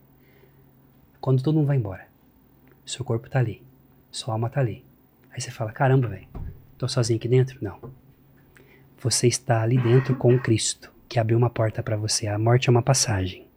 Os cristãos sempre entenderam a morte como um novo nascimento para a vida eterna. E aí, na liturgia católica e também na tradição católica, nós acreditamos que no momento da morte, que é o momento mais decisivo da batalha da nossa vida, porque o nosso maior inimigo não é o diabo, não, viu? É o quê? É a morte. Ah, sim. Quem quer morrer? Nós não fomos feitos para a morte. A morte existe por causa do pecado.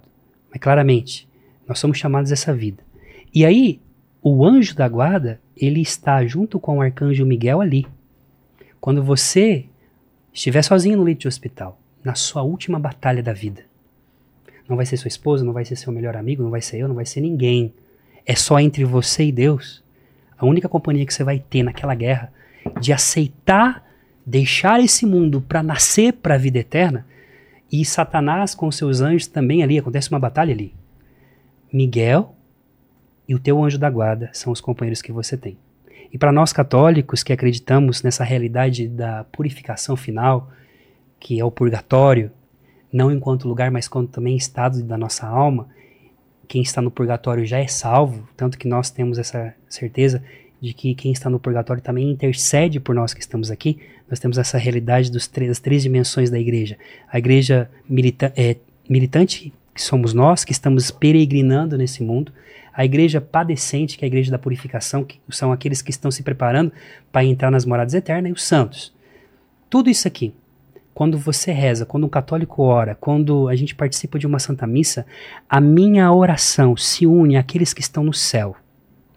Seu parente que foi, aquela pessoa que você perdeu na pandemia, aquela pessoa que você ama, sua avózinha, minha avó que me criou, né?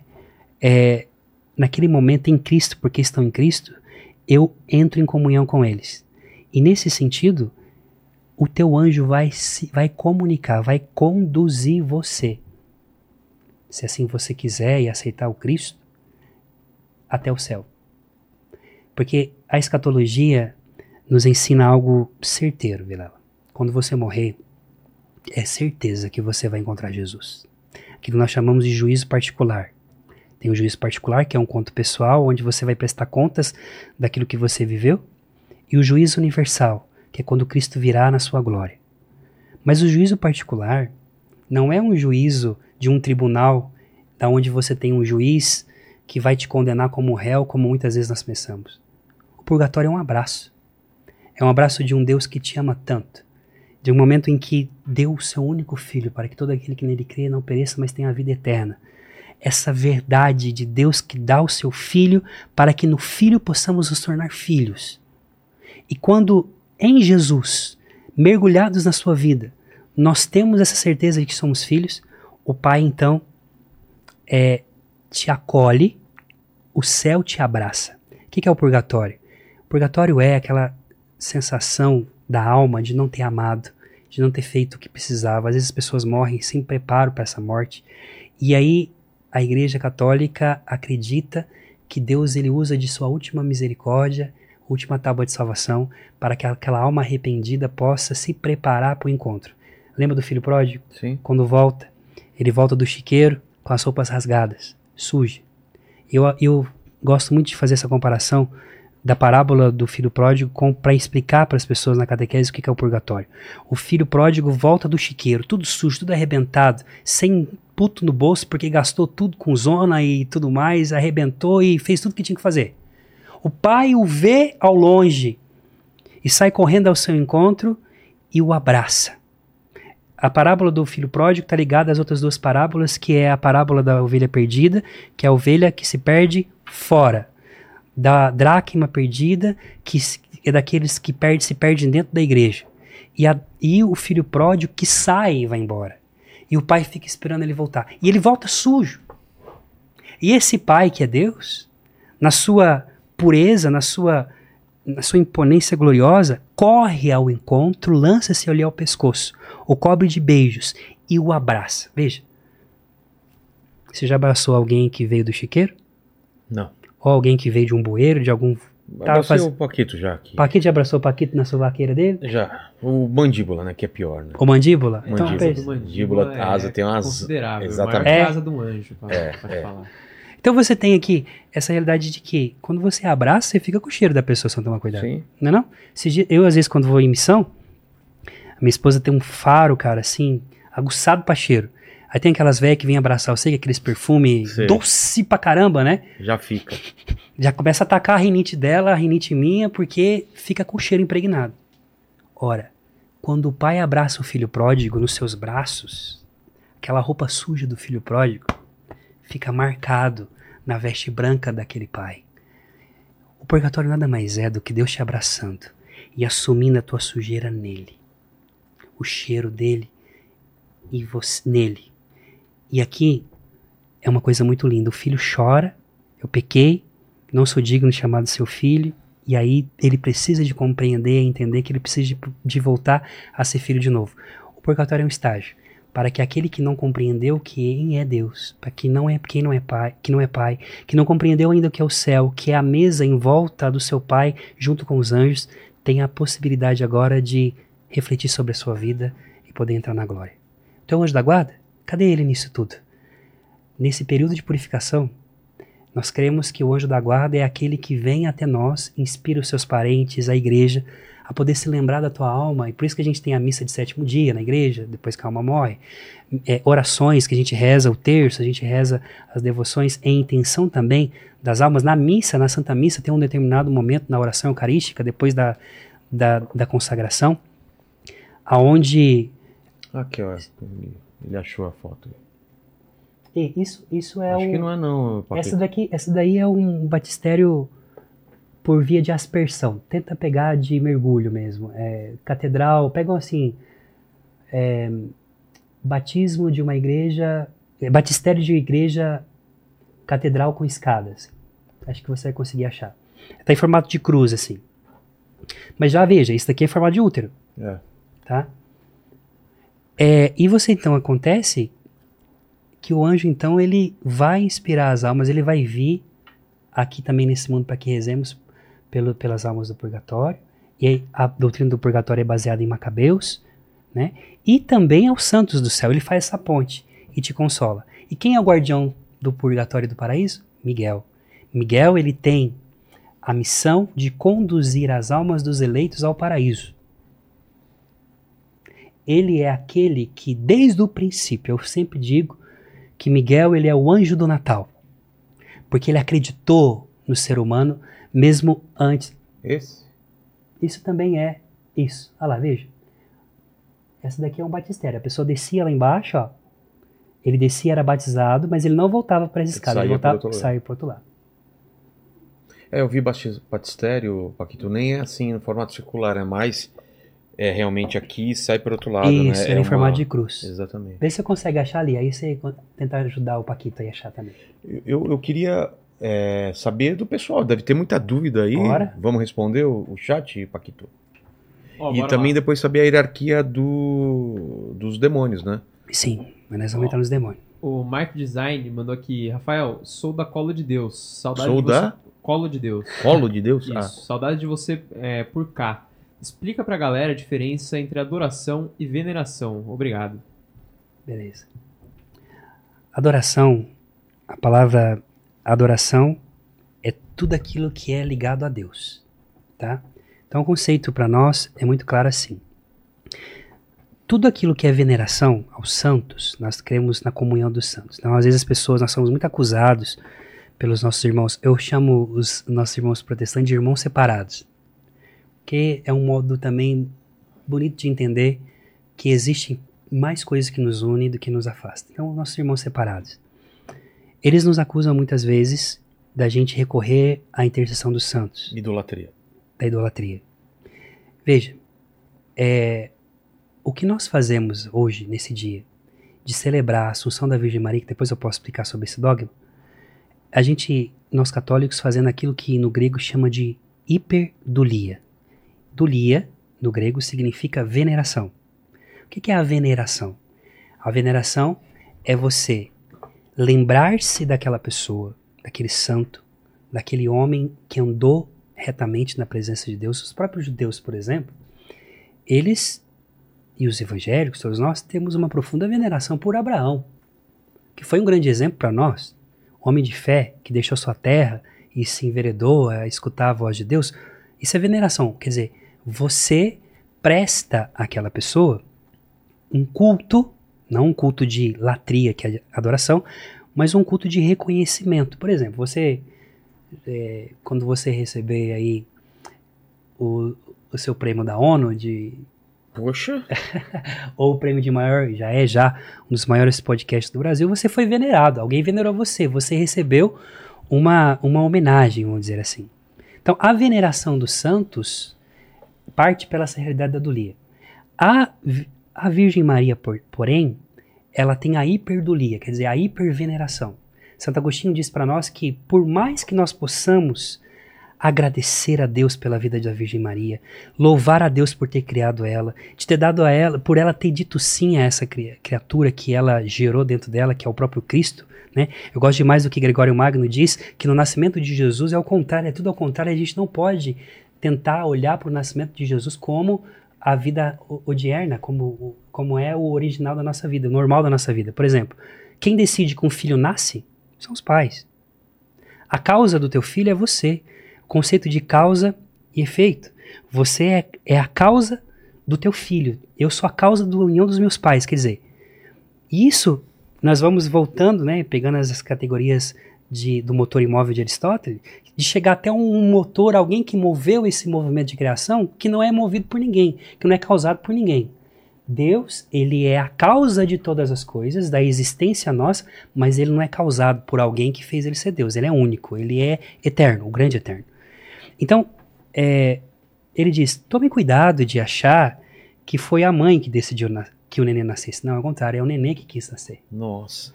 É o bebê que decidiu, que criou a sua mãe.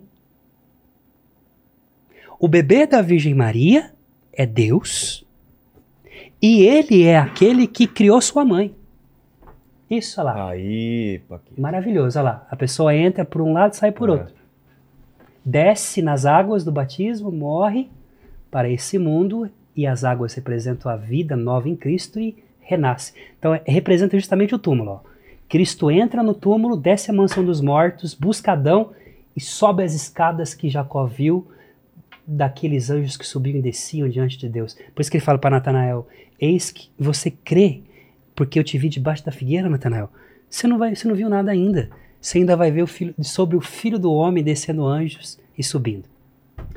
Então, a dulia, a veneração, é, você vai ter igrejas, por exemplo, com o nome de santos, por exemplo, a igreja São Dimas, Santo Antônio tudo mais. Não é que aquela igreja está indo, os paroquianos daquela igreja católica estão indo adorar aquele santo. Não, aquela igreja está sobre a proteção espiritual daquele santo que viveu nessa terra, está na glória de Deus e cuida daquela porção. Algo simples para a gente falar assim no, para as pessoas compreenderem. Por exemplo, vamos falar para os meus irmãos protestantes. Você, é, vamos pegar uma igreja. Você tem o pastor presidente, você vai ter o pastor da sua igreja, que é o responsável daquela igreja. Ninguém abre uma igreja tipo, não tem hierarquia ninguém, nenhuma, não tem ninguém a quem eu reporto. A mesma coisa para nós. Uma igreja dedicada a um santo, ela é dedicada para que debaixo da, daquela invocação daquele santo ele possa diante de Deus interceder por nós. Mas ele sozinho não faz nada. Gente, a gente tem que entender que a Virgem Maria, ela é a mãe de Deus. Ela é a mãe de Jesus. É o primeiro dogma. O segundo dogma mariano, é, que é totalmente cristológico. Maria, mãe de Deus, a Teotocos. Porque ela é mãe daquele menino que não é só é, Deus que tem a natureza é, humana, mas é também a natureza divina. Ela acolheu Deus dentro dela. Então, só que esse menino que nasce, ele que decide. Ele, ele protegeu, ele que cuidou. Por isso que é um mistério muito grande o mistério do Natal. Então, por mais que nós possamos falar da Virgem Maria nesse dia de hoje, é, a hiperdulia, a hiperveneração, a veneração maior, a, a dedicação da nossa vida a ela, não faz com que Nossa Senhora tome o lugar daquilo que Deus é. Ou um anjo. Ou um anjo. E depois nós temos a realidade da latria. E a liturgia católica, a Santa Missa, a adoração ao Santíssimo Sacramento, que é o Cristo que está ali, entra na realidade da latria, que é a adoração dada unicamente a Deus. Eu gosto muito de uma tradução que, na verdade, é usada muitas vezes é, no, no, Novo Testamento, sobretudo por Marcos, que é a palavra sobre prostrar-se, prosquíneo. E o prosquíneo, o que, que é? Prostrar-se diante de alguém beijando os pés. Era o modo como os súditos se prostravam diante do rei que passava. É, e a adoração, então, na verdade, é você estar aos pés de Jesus, como Maria na casa de Lázaro. O maior lugar mais alto que nós podemos estar na nossa vida, Vilela, é aos pés de Cristo. Não tem outro lugar melhor para estar. Estar aos pés da cruz de Cristo, aos pés de Jesus, é o lugar mais alto, porque Cristo ele é puro, ele é sem pecado. Mas os pés de Jesus, empoeirados por aquela por, pelas andanças empoeiradas da Palestina, precisam ser lavados como nós. Nos aproxima mais. E é por isso que isso é muito louco, de novo, esse escândalo do amor divino. Eu, a quem sou escravo, que deveria lavar os pés, o que deveria ser ter os pés lavados, ele se levanta, coloca uma toalha e lava os meus pés. É o lugar mais baixo é Deus aos pés do homem. Para quê? Para mostrar pela sua humildade, pela sua kenosis, pelo seu esvaziamento, pelo seu amor, que ele é o esposo. Que nós somos a noiva. E ele vai agora preparar a casa para a morada eterna. Porque no tempo de Jesus, casamento ele tinha duas etapas. Quando é, José, a palavra fala que o anjo Gabriel aparece para Maria, que estava prometida em casamento a José, era assim, era se tinha uma espécie de noivado, mas não é o noivado que a gente tem aqui não, é muito mais profundo. Você fazia um contrato público que você vai casar, casou com aquela menina. Quando, como se completava aquele noivado? Quando a menina voltava para casa ia preparar o enxoval e o, o, marido, o futuro marido, ia preparar a casa. Certo. Então, quando o anjo Gabriel aparece para a Virgem Maria, já tinha acontecido o noivado, e todo mundo naquela cidadezinha de Nazaré, que tinha menos de 500 pessoas, era pequenininho. Imagina se na nossa cidade, com 40 mil habitantes, 500 mil habitantes, já tem fofoca. Imagina na fofoca de Nazaré como não era. É, você já tem já essa realidade é, de José que está preparando a casa. Quando ele terminava de preparar a casa, ele vinha buscar a noiva na casa dos seus pais, fazia uma festa, uma cerimônia bonita e levava para morar com ela. Então o que acontece? O anjo aparece nesse inteirinho. José está preparando a casa, Maria está talvez, nós, nós não sabemos, muitos dizem que é a casa de sua mãe, né? Ali. É, tem até uma tradição ortodoxa lá em Jerusalém que tem um poço de Maria, que diz que o anjo aparece primeiro para Maria no poço. É uma tradição, tá, não está na Bíblia isso, gente, mas é uma tradição é, ortodoxa, muito bonita, e ela se assusta. Então ela corre para casa, e por isso que o anjo diz para ela: Não temas, Maria, porque achaste graça diante de Deus. Então ele aparece para ela ali. Quando Maria fica grávida, José começa a pensar: e aí? Caraca, velho. Que é a grande. É, existe no Talmud, por exemplo, uma, uma condenação, na verdade, um, vamos dizer assim, uma calúnia sobre Jesus, que Jesus era filho de um oficial romano, que é a Virgem é? Maria. É, era um modo que os judeus da, do segundo, depois da queda do templo, tinha para poder se contrapor também ao cristianismo que estava crescendo que Jesus ele era filho de um oficial romano, portanto tão impuro e tudo mais. E nesse sentido aqui, José ele vai ficar e agora o que eu faço? Se eu denunciar, ela vai ser apedrejada. E aí o anjo Gabriel aparece para ela, para ele e diz: ó, não tema receber Maria e o menino na sua casa. Esse menino levanta, o que, que ele faz? E a palavra fala em Mateus capítulo 1: E José, levantando-se dos sonhos, acolheu Maria na sua casa. Quer dizer, ele fez o segundo passo do matrimônio. Ora, por que eu estou falando isso?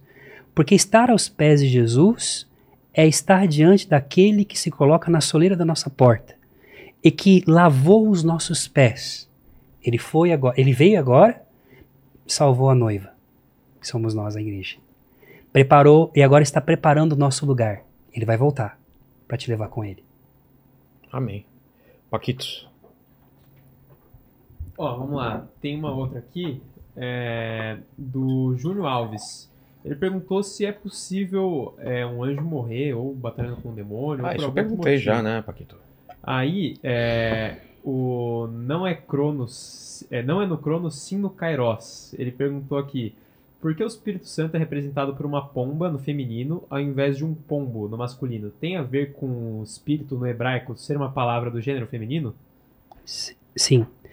É, no hebraico, a palavra ruach, ela é uma palavra, vamos dizer assim, ela não tem a determinação masculina ou feminina, ela é neutra, né, de alguma forma.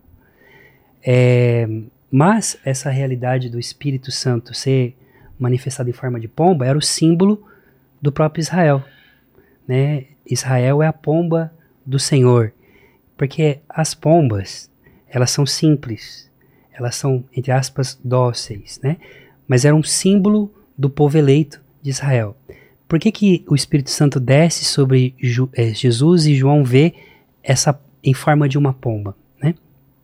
Porque, de fato, assim como o, o Espírito Santo, ele vem dos céus, ele voa, né? entre aspas, ele vem de cima, ele então concede para nós a graça eh, de poder nos remeter ao povo eleito.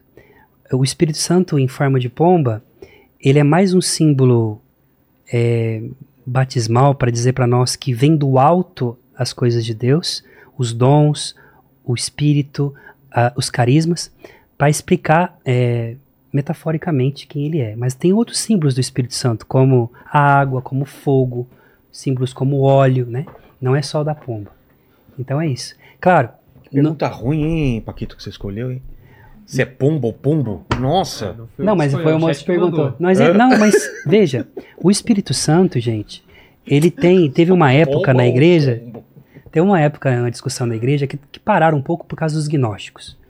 Mas as características do Espírito Santo são características também femininas. Deus também em Isaías ele diz, né?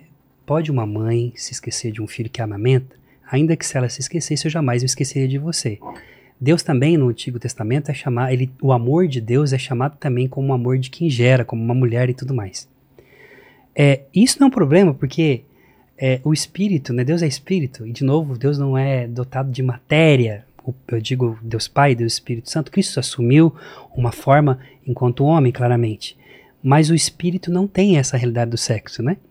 Agora, é, é forte pensar o seguinte, quando nós, Jesus fala, quando o Paráclito vier, ele vai, Paráclito significa advogado, defensor, consolador, educador.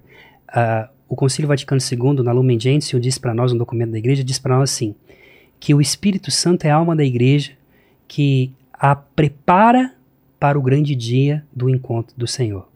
Quer dizer, o Espírito dentro de nós vai nos preparando. O que, que significa isso? É muito forte. Que Cristo, o Espírito Santo, ele exerce a, a realidade de uma mãe, a mãe que educa em casa, a mãe que protege, a mãe que consola. Por exemplo, quando você ficava doente, machucava. Jogando bola na rua, chegava todo arrebentado, ralava o joelho. O que, que a mamãe fazia? Soprava. Essa ideia do sopro, que também alivia as nossas dores, que é de algo que vem de dentro também, da vida, né? Se eu parar de respirar, eu morro. Então eu dou um pouco, quando você sopra sobre uma pessoa, você está dando um pouco da sua vida para aquela pessoa, através do seu sopro. Então o Espírito Santo ele tem essa característica também materna. Mas não podemos entender, como já muitos quiseram fazer, a ideia é, como antigamente, por exemplo, para os pagãos antigos, que tinha um Deus feminino e um Deus masculino. Não. Para nós, Deus é Elohim, é, Elohim é, é o grande, é o Shaddai, é esse Deus na representação, vamos dizer assim, na sua forma masculina. Porém, Deus não é masculino. Deus é também feminino. E é o único Deus. É o modo como ele se expressa. O, o amor mais perfeito no mundo é o amor de mãe. Com certeza. É, a, gente, a gente não vale nada. O pai, a gente É. só vai ser pai quando o neném nasce, a gente fica "Ah, bobão, Mas a mãe, a partir do momento que recebeu o dom de gerar o filho dentro dela, já é mãe. Né? E a hierarquia do- dos demônios? Sim. que espelha a dos anjos, mas tem nomes diferentes ou não? São os mesmos nomes? A hierarquia dos demônios, claro, um demônio que caiu, é, todos os anjos que caíram, né? Eles são anjos na sua essência, só que deixaram com que a escuridão tomasse conta deles. Eles escolheram É. Se afastar se da luz. afastar da luz para sempre. né? Tanto que nunca vão receber o perdão porque nunca vão pedir perdão. Né? O, o anjo ele já decidiu eternamente o que ele quer da vida dele. Então, o, e o demônio também. É, a hierarquia dos demônios, ela é também, por exemplo, quando nós falamos que Lúcifer, quando Tomás fala que o anjo maior era um querubim, o querubim ele é o responsável da adoração, Certo. da assembleia, do convívio, ele vai fazer a sua função de querer dividir a assembleia, dividir a igreja, dividir a família. Né? Um, um, um- uma dom, um, dom- um dominação, um Kyrios, o Kiriotes, né? ele vai tentar, pelo seu poder, tentar também oprimir os seres humanos. Então, assim, eles vão, cada um na sua função e que exercia, que deveriam exercer, vão exercer agora em um modo contrário, tentando perverter a criação de Deus. Mas existe uma hierarquia também? Podemos, Ti- Tipo, tem serafins. Qual seria a, a versão dos demônios para serafins? não tem serafim demônio, Ah, não? para nós católicos não, para Tomás também não, nem tronos. Podemos dizer que teriam querubins caídos, dominações caídos, Potestade? potestades, virtudes, né, Tá. principados, né, Principados também. é, e anjos. Né? Quando fala minha- nossa luta não é contra. a- Nossa luta não é contra, Contra carne, e sangue, que temos que é lutar. contra. Principados e e potestades, potestades. Tá espalhados nos ares. Tô falando de demônios. Entendi. Mas também tem principado bom. Por exemplo, o responsável do Brasil é um principado Hum, De anjo ou de demônio? de anjo e tem um Será? principado. Do jeito que demônio. estão as coisas aí, não faz uns, umas décadas Pois é, aí. ia estar pior se não tivesse um Oh, principado. Caramba! Você, só pra você entender, aqui é um trabalho, né? Seu trabalho, seu ganha-pão, ganha-pão ganha -pão do Paquito. Isso aqui é um modo, um ministério natural que você recebeu, um dom de Deus, para poder levar esse podcast para frente, né? Certo. O seu podcast, a tua empresa tem um anjo guardião dela, um principado. Também? Tem. E você pode pedir a intercessão dele. Ele guarda esse lugar, ele cuida e ele é aquele que, que Deus concedeu para poder cuidar do seu meio de subsistência, que é seu trabalho. Entendi. Então, quando você estiver no perrengue, não se esqueça Pô. que existe um anjo designado por Deus para cuidar também do teu ministério, do teu trabalho, da tua. Teu, teu nome, teu nome é, por, cau- é, é- é por causa do anjo mesmo? Tua- É. O que, que te contaram a história? Então, eu eu nasci de seis meses em 83, Ficou incubadora? incubadora, oito meses, quase morri. Sério? E eu não sou Pequenininho, pequenininho. Pequeno, 950 e poucas gramas quando eu nasci. Nossa. Mas em 83 era quase. Hoje já é difícil uma criança de seis É. meses sobreviver. Aconteceu uma situação em casa, muito grave. É, mamãe ficou grávida de mim muito cedo. Minha mãe, eu tô com 40 anos, mamãe tá com 17. Ou, tá com 57. Mamãe teve eu com 16 para 17 anos. Poxa, novinha. E naquele tempo era uma vergonha, entre aspas, é uma mulher grávida. A hipocrisia da época, né? Porque hoje, esses dias eu estava conversando com a minha esposa, né? Os antigos sempre falam assim: ah, na minha época não era igual ao tempo de vocês. Aí você olha pra avó, 15 filhos. ah, porque na minha época é, era só de mão dada. Aí você vai ver, o pau torava, É. né? Tem outros modos que esse povo fazia. Pior que a gente, esses velhos antigos. Hum, nem vou falar nada. nem vou falar nada, que as coisas não estavam expostas como antes. E aí tinha aquela vergonha, né? Uma menina Novinha. novinha, ficou grávida, enfim, e tinha um tio que não queria o nascimento. Esse meu tio, ele brigou com minha mãe, e nessa briga ele a espancou, Nossa. e mamãe foi às pressas para o hospital, né? Ele queria que a minha mãe me abortasse. É uma história muito bonita de superação, porque eu chego no, no hospital, minha mãe ficou 15 dias na UTI. Minha mãe só foi me ver depois de 15 dias que eu nasci. E eu e, e colocaram eu lá, e numa, num momento a freira que cuidava da maternidade da Santa Casa de Misericórdia lá de Barretos, a irmã Brígida, ela foi até o quarto da minha mãe e disse: Olha, moça, teu filho está na incubadora. A gente tem o costume de batizar as crianças assim, né? Porque o médico deu 78 horas de, vidas pra, de vida para ele. Como que ele vai se chamar? Você quer batizar ele? Ela falou assim: ó, se for para batizar e vai salvar ele, batiza. Por que que você. Como que vai chamar ele? A minha mãe disse: vai chamar Marcos Aurélio. Ah, é? Minha mãe é fissurada nesse negócio de. Tanto com meu irmão, que faleceu, chamava Júlio César. Nossa. É, minha mãe gosta dessa coisa de romance, esses negócios assim. Aí a freira falou assim: não, você não vai chamar ele de Marcos Aurélio, você vai chamar ele de Rafael por causa do arcanjo, que é o anjo da cura. E eu vou, sendo que não tem nenhum padrinho, eu vou pedir pro arcanjo ser o padrinho espiritual dele. Então ela desceu na enfermaria, na UTI, desculpa, na incubadora, pegou um conta-gotas, que não podia jogar água na minha cabeça, e me batizou com três gotinhas. Poxa.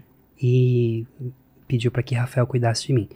Eu fiquei mais oito meses no hospital, vai, não volta, vai, não morre, não morre. Fui morar com minha avó.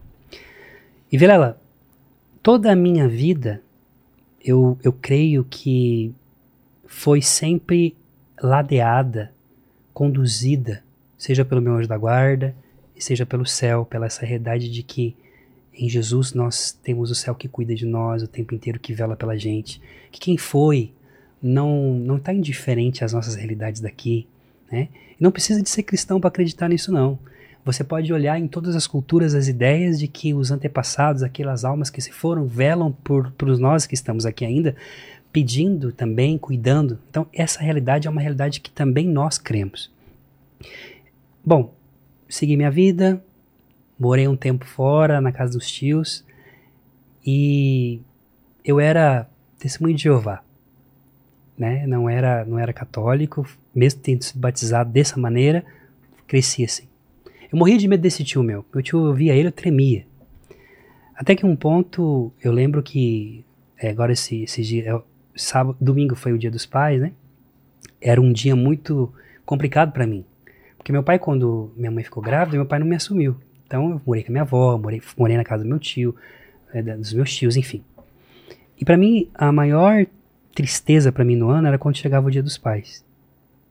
Porque eu não tinha pai, eu não sabia como era meu pai. Poxa. Não tinha ideia como ele era, que não teve essa possibilidade.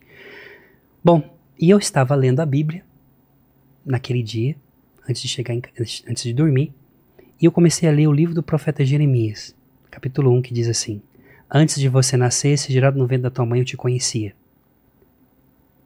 Pensei, porra, Jeremias era moleque quando Deus falou com ele, eu também sou, velho, eu tenho nove anos. Aí eu falei, Deus, então você é meu pai? Tipo, descobri a América, né? Eureka. E eu me ajoelhei na cama e falei, olha, hoje é dia dos pais, eu fiz o desenho pro, eu fazia sempre desenho pro meu tio, que era meu tio adotivo, e meu pai. E falei, olha, já que meu pai não veio, eu tenho esse desenho aqui pro senhor, vem aqui. Então na minha cabeça eu tinha a ideia de que Deus ia aparecer do meu quarto, sei lá, como criança, né? Ia falar comigo como falou com Jeremias e nada. Passou o dia dos pais, silêncio total. Então aquele dia eu falei, Senhor, então você é indiferente à minha, à, à minha vida, eu não quero mais saber de você. Não vou rezar mais. Caramba. E eu fechei essa possibilidade de oração na minha vida, de contato com Deus. Com 12 anos, minha mãe foi me buscar, que ela casou, foi, foi e me levou de volta para minha cidade para morar com ela. Ali eu deixei de frequentar essa religião e me perdi um pouquinho. A gente começou tomando uma bebida aqui, um cabo de galo ali, e me perdi um pouco também na realidade das drogas. Só que era um, a, as drogas eram um negócio mais, mais chique, né? A gente tinha um amigo meu que o pai dele era farmacêutico e o pai dele fazia bala, fazia êxtase. Então Sim. eu viciei naquilo. É mesmo. Então pensa, o moleque não tinha dinheiro nem pra comprar cueca, usava droga de rico. Até que então a gente estava uma vez numa, numa rave, na casa de uns amigos numa chácara, e eles estavam muito louco lá, assim, era um sábado à noite, desde quinta-feira daquele jeito, embalado mesmo. Me vira esse meu amigo Dieguinho e fala assim: Pô, cara, meu Deus do céu, velho. Amanhã é minha primeira comunhão. E eu fui, tipo, nem sei o que, que é isso. Cara, você tem, Rafael, você tem que ir comigo na igreja. Eu falei, eu? Eu não vou na igreja católica, não, rapaz. Eu sou protestante, eu sou. Misturar com esses idólatras, nada, caramba. Não, pelo amor de Deus, minha mãe confia em você, você tem que ir comigo. Eu fui com ele. Mas chapado, zoado, morrendo de vergonha. Eu nunca tinha entrado numa igreja católica e sentei no banco. No último banco, assim, Vilela. Começou a missa. Era a missa dos jovens. E aí o menino que foi ler a leitura disse assim: é, Hoje é dia dos pais. E nós estamos rezando pelos pais presentes e pelos ausentes. Essa missa é a intenção de todos os pais. Eu falei, puta, mano. A última vez que eu falei com Deus foi por causa do dia dos pais e eu entro na igreja de novo. Eu, tá bom. Começa a missa e na missa tem a liturgia, tem a primeira leitura, segundo, salmo, o evangelho e tudo que todo mundo que é católico conhece. Quando esse menino levantou para fazer a primeira leitura, ele fez assim: Leitura do livro do profeta Jeremias, Dia dos Pais. Antes de você nasceste, gerado no ventre da tua mãe, eu te conhecia, te fiz profeta. Não diga que tu és uma criança. Cara, na hora que eu escutei aquilo ali, eu não sei te explicar, eu não consigo explicar com palavras o que aconteceu, mas eu fui encontrado. Eu senti uma presença de um homem alto, só, só silhueta assim, vestes brancas, pé descalço, com a mão no meu ombro, dizendo: Você é o meu filho. E eu não fui buscar o seu presente naquele dia, porque você é o maior presente da minha vida. Deixa essa vida, Rafael. Quando eu sim, enquanto eu sentia aquilo, eu chorava e, e, um filme passava na minha cabeça. Quando terminou, tinha acabado a missa. O padre estava sentadinho assim, rezando o terço, olhando para minha cara. Falou, padre André Bartolomeotti, hoje ele está em processo de beatificação, ele morreu já, vai está em processo de beatificação para se tornar um santo da Igreja Católica. Eu falei: O que aconteceu, meu filho? Eu falei: ah, aconteceu isso, isso. Ele falou assim: Olha, deixa eu dizer uma coisa. Cristo te encontrou hoje. E eu quero que você comece a frequentar a igreja, vem aqui. Então comecei a frequentar com muita sede. E naquela época eu tinha o meu padrasto, que era um muito bom, mas quando bebia ficava muito violento, a gente brigava. E aí, na virada do ano de 99 para 2000, eu precisava de ir na igreja, ele não queria que eu fosse à igreja, ele me bateu muito.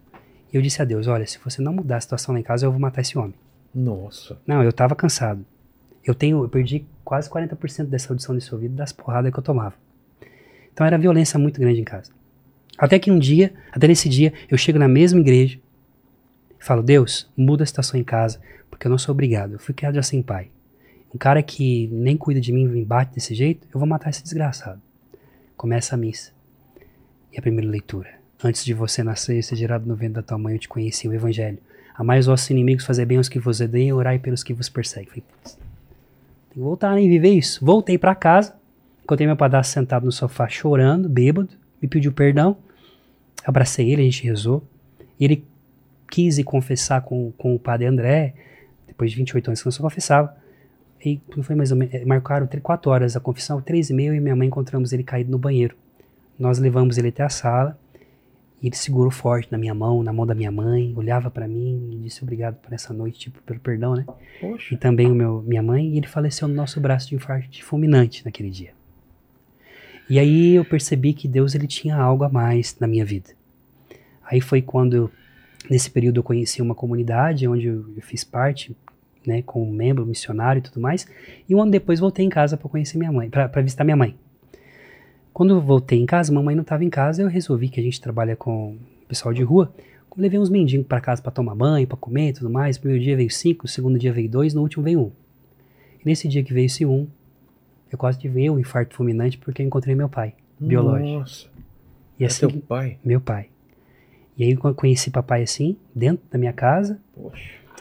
E a gente começou um caminho de cura muito profundo de perdão. Aí eu fui enviado para a missão na Polônia na época.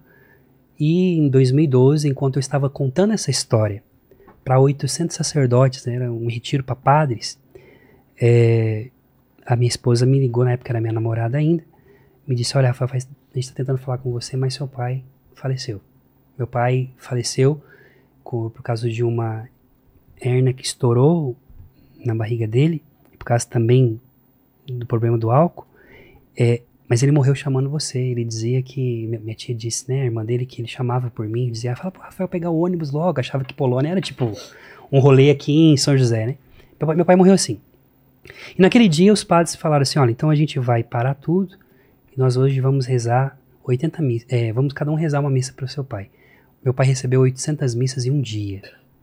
Catapultado no céu. Beleza, terminou aquele tempo, sofrimento. É, e aí minha mãe um dia me liga. Fala assim, meu filho, tô te comunicando uma coisa, tô indo buscar seu tio que tá bem doente, ele tá com problema na perna, os filhos não estão cuidando dele, eu vou levar ele para morar comigo. falei, que tio? Putz, é o teu tio, mesmo? aquele tio lá. Eu vou cuidar dele. Tá bom? Eu vou falar o quê? Minha mãe? Mãe, você é doido? Falar não pra sua mãe? Tá bom, a senhora que sabe. Minha mãe levou meu tio para cuidar. junto com, junto com a minha família. Meu tio ali eh, teve um AVC, teve que trocar fralda, tudo mais, e um dia eu liguei para ele. Falei, não, preciso de liberar perdão pra esse meu tio. Falei, tio, eu sempre tive muito medo do Senhor, mas eu sei do que aconteceu.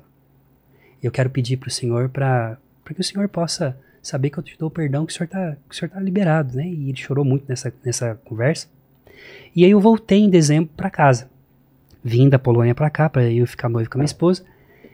E quando eu cheguei no aeroporto, eu recebi a ligação, Rafael, corre porque o tio tá no hospital. É, tá, acabou de entrar em coma, induzi, colocaram ele em coma induzido, porque tava sofrendo muito. Vem. Cara, eu cheguei na minha cidade, a nossa família é tipo cigano, sabe? Brota gente do, do nada, assim, velho, tipo índio. Mas tinha tanta gente naquele hospital, e minha tia falou para mim assim, Rafa, tá todo mundo aqui, cara. Só falta você, seu tio tá te esperando. Aí eu entrei no quarto, o médico falou, ele tá, ele tá em coma, mas ele escuta, pode falar com ele. E eu comecei a falar com meu tio. Liguei pro padre, falei pro padre se tinha condição do padre vir para administrar os sacramentos. O padre falou que não dava tempo. Falou: Olha, Rafael, mas você pode batizar seu tio no leito de morte.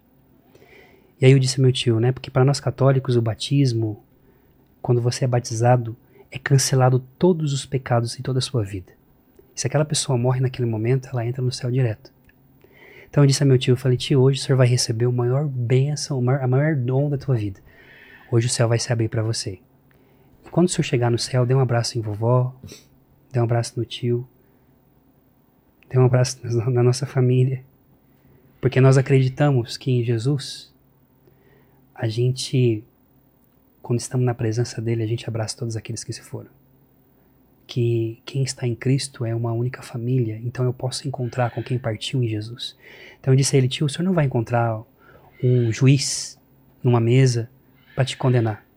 E era nas vésperas de Natal. Meu tio morreu dia 24 de dezembro. Eu falei, tio, o senhor vai encontrar um menino. Um bebê querendo brincar com você, de braços abertos, querendo que o senhor só pegue ele no colo. Pega ele no colo. Ele vai te mostrar o pai dele. E então eu te batizo em nome do Pai, do Filho e do Espírito Santo. Batizei meu tio, rezei por ele, orei por ele. As lágrimas caindo assim, ele entubado, as lágrimas caindo, porque estava escutando tudo. Saí, fui lá ficar com a muvuca da família, aquela, aquela choradeira, aquela coisa toda, e chega o médico depois de uns 10, 15 minutos, dizendo, olha, infelizmente, o seu Paulo veio a óbito. Então, eu creio que em todo esse percurso da minha vida, a providência, através do meu anjo, através dos anjos, através de São Rafael, através desses seres maravilhosos que não desistem de nós, porque Cristo não desistiu da gente, nos acompanham. Né? É, e por isso que eu chamo Rafael. Que história maravilhosa. E Rafael, eu sempre termino com três perguntas aqui. Contigo não vai ser diferente. Agradecer de novo a tua presença, presença da tua esposa que está aqui. Ter que agradecer também do Paquito, infelizmente, eu tenho que agradecer toda vez, senão o pessoal fica. Infelizmente. Infelizmente, né? né? E é o seguinte, a primeira pergunta, não sei se você já respondeu, mas queria saber qual foi o momento mais difícil que você passou. O momento mais difícil que eu passei foi quando, nesse ano de 2012, na Polônia morreu meu pai, é, em maio, depois morreu minha tia Ana. Eu perdi 11 pessoas da minha família Nossa. naquele ano. Eu entrei numa depressão profunda, que hoje, até hoje, desencadeia algumas coisas de vez em quando, porque eu era, era assim, é tipo Jó, ó, morreu e já enterrou, não deu tempo de você vir Ó, morreu, mas não vou ter mais dar tempo. De, tá doente, mas não vai dar tempo de você chegar pro velório. E assim, meu tio que morreu, dois tios morreram assassinados naquele tempo. Então, assim, muitas situações foi bem difícil para mim, mas culminou com o meu tio sendo batizado no final do ano. Imagino. A segunda pergunta tem a ver com o que a gente está falando aqui, que é morte, né? A gente vai morrer um dia, mas esse vídeo vai ficar durante muito tempo na internet. Então, para quem voltar daqui 312 anos no futuro, para querer saber quais seriam suas últimas palavras, Rafael, teu epitáfio. Minhas últimas palavras é: não deixe de deixar, não deixe de, não tenha medo de Cristo. Abra os seus braços. Abra a porta da tua casa. Deixa ele sentar à mesa com você. Deixa ele te encontrar. Ele a única coisa que Jesus deseja é que você volte para aquele lugar que foi perdido. Então, você tem as últimas palavras é: abra as portas para Cristo. Deixa Jesus entrar na tua vida. O santo não é aquele que faz bem, que é o melhor do que todo mundo, é aquele que deixa Cristo viver na gente. Deixe com que o céu faça parte da tua vida cotidiana e você vai ser muito feliz em tudo isso. E a terceira pergunta é uma dúvida que você tenha. Divide com a gente um questionamento. Uma dúvida assim que eu tenho como eu fico imaginando como será o encontro com o amado da minha alma, com Jesus. Eu tenho saudade daquele lugar. Os padres da igreja diziam que quando Deus nos criou, ele colocou um fio de ouro que nos liga a ele. E sempre a gente vai sentir, sentir saudade do céu. Os anjos é um detalhe só. A manifestação de buscar a mística, de encontrar, de, de, de buscar essa coisa da religiosidade, no fundo do fundo, dependente da sua religião, no fundo o homem busca aquele lugar secreto que foi perdido. E existem irmãos celestiais e santos anjos que vai ficar com a gente até o final. E eu queria dizer assim, sabe, Vilela? É, terminando aqui esse podcast, de todo o meu coração, nesses três anos, apesar de acompanhar você e de tanto conteúdo bom que você traz aqui, eu vim também trazer uma palavra para você da parte do Senhor. Quero dizer que tudo que você passou até aqui, até onde você chegou, as vitórias que você conseguiu, esse lugar que você concede a pessoas de, desse canal que é uma, um mensageiro, que tem o ministério dos anjos, de poder trazer também uma mensagem. Eu, eu acompanho todo, toda a sua trajetória, né, como eu dizia, quando sempre, às vezes eu vou viajar, eu taco ali o maratona todos os podcasts pra caramba, fico ali, né, para não dormir na estrada e vou aprendendo muito. Mas existe algo especial em você, cara. Existe algo em você diferente, porque você é eleito, você sabe de onde Deus te tirou.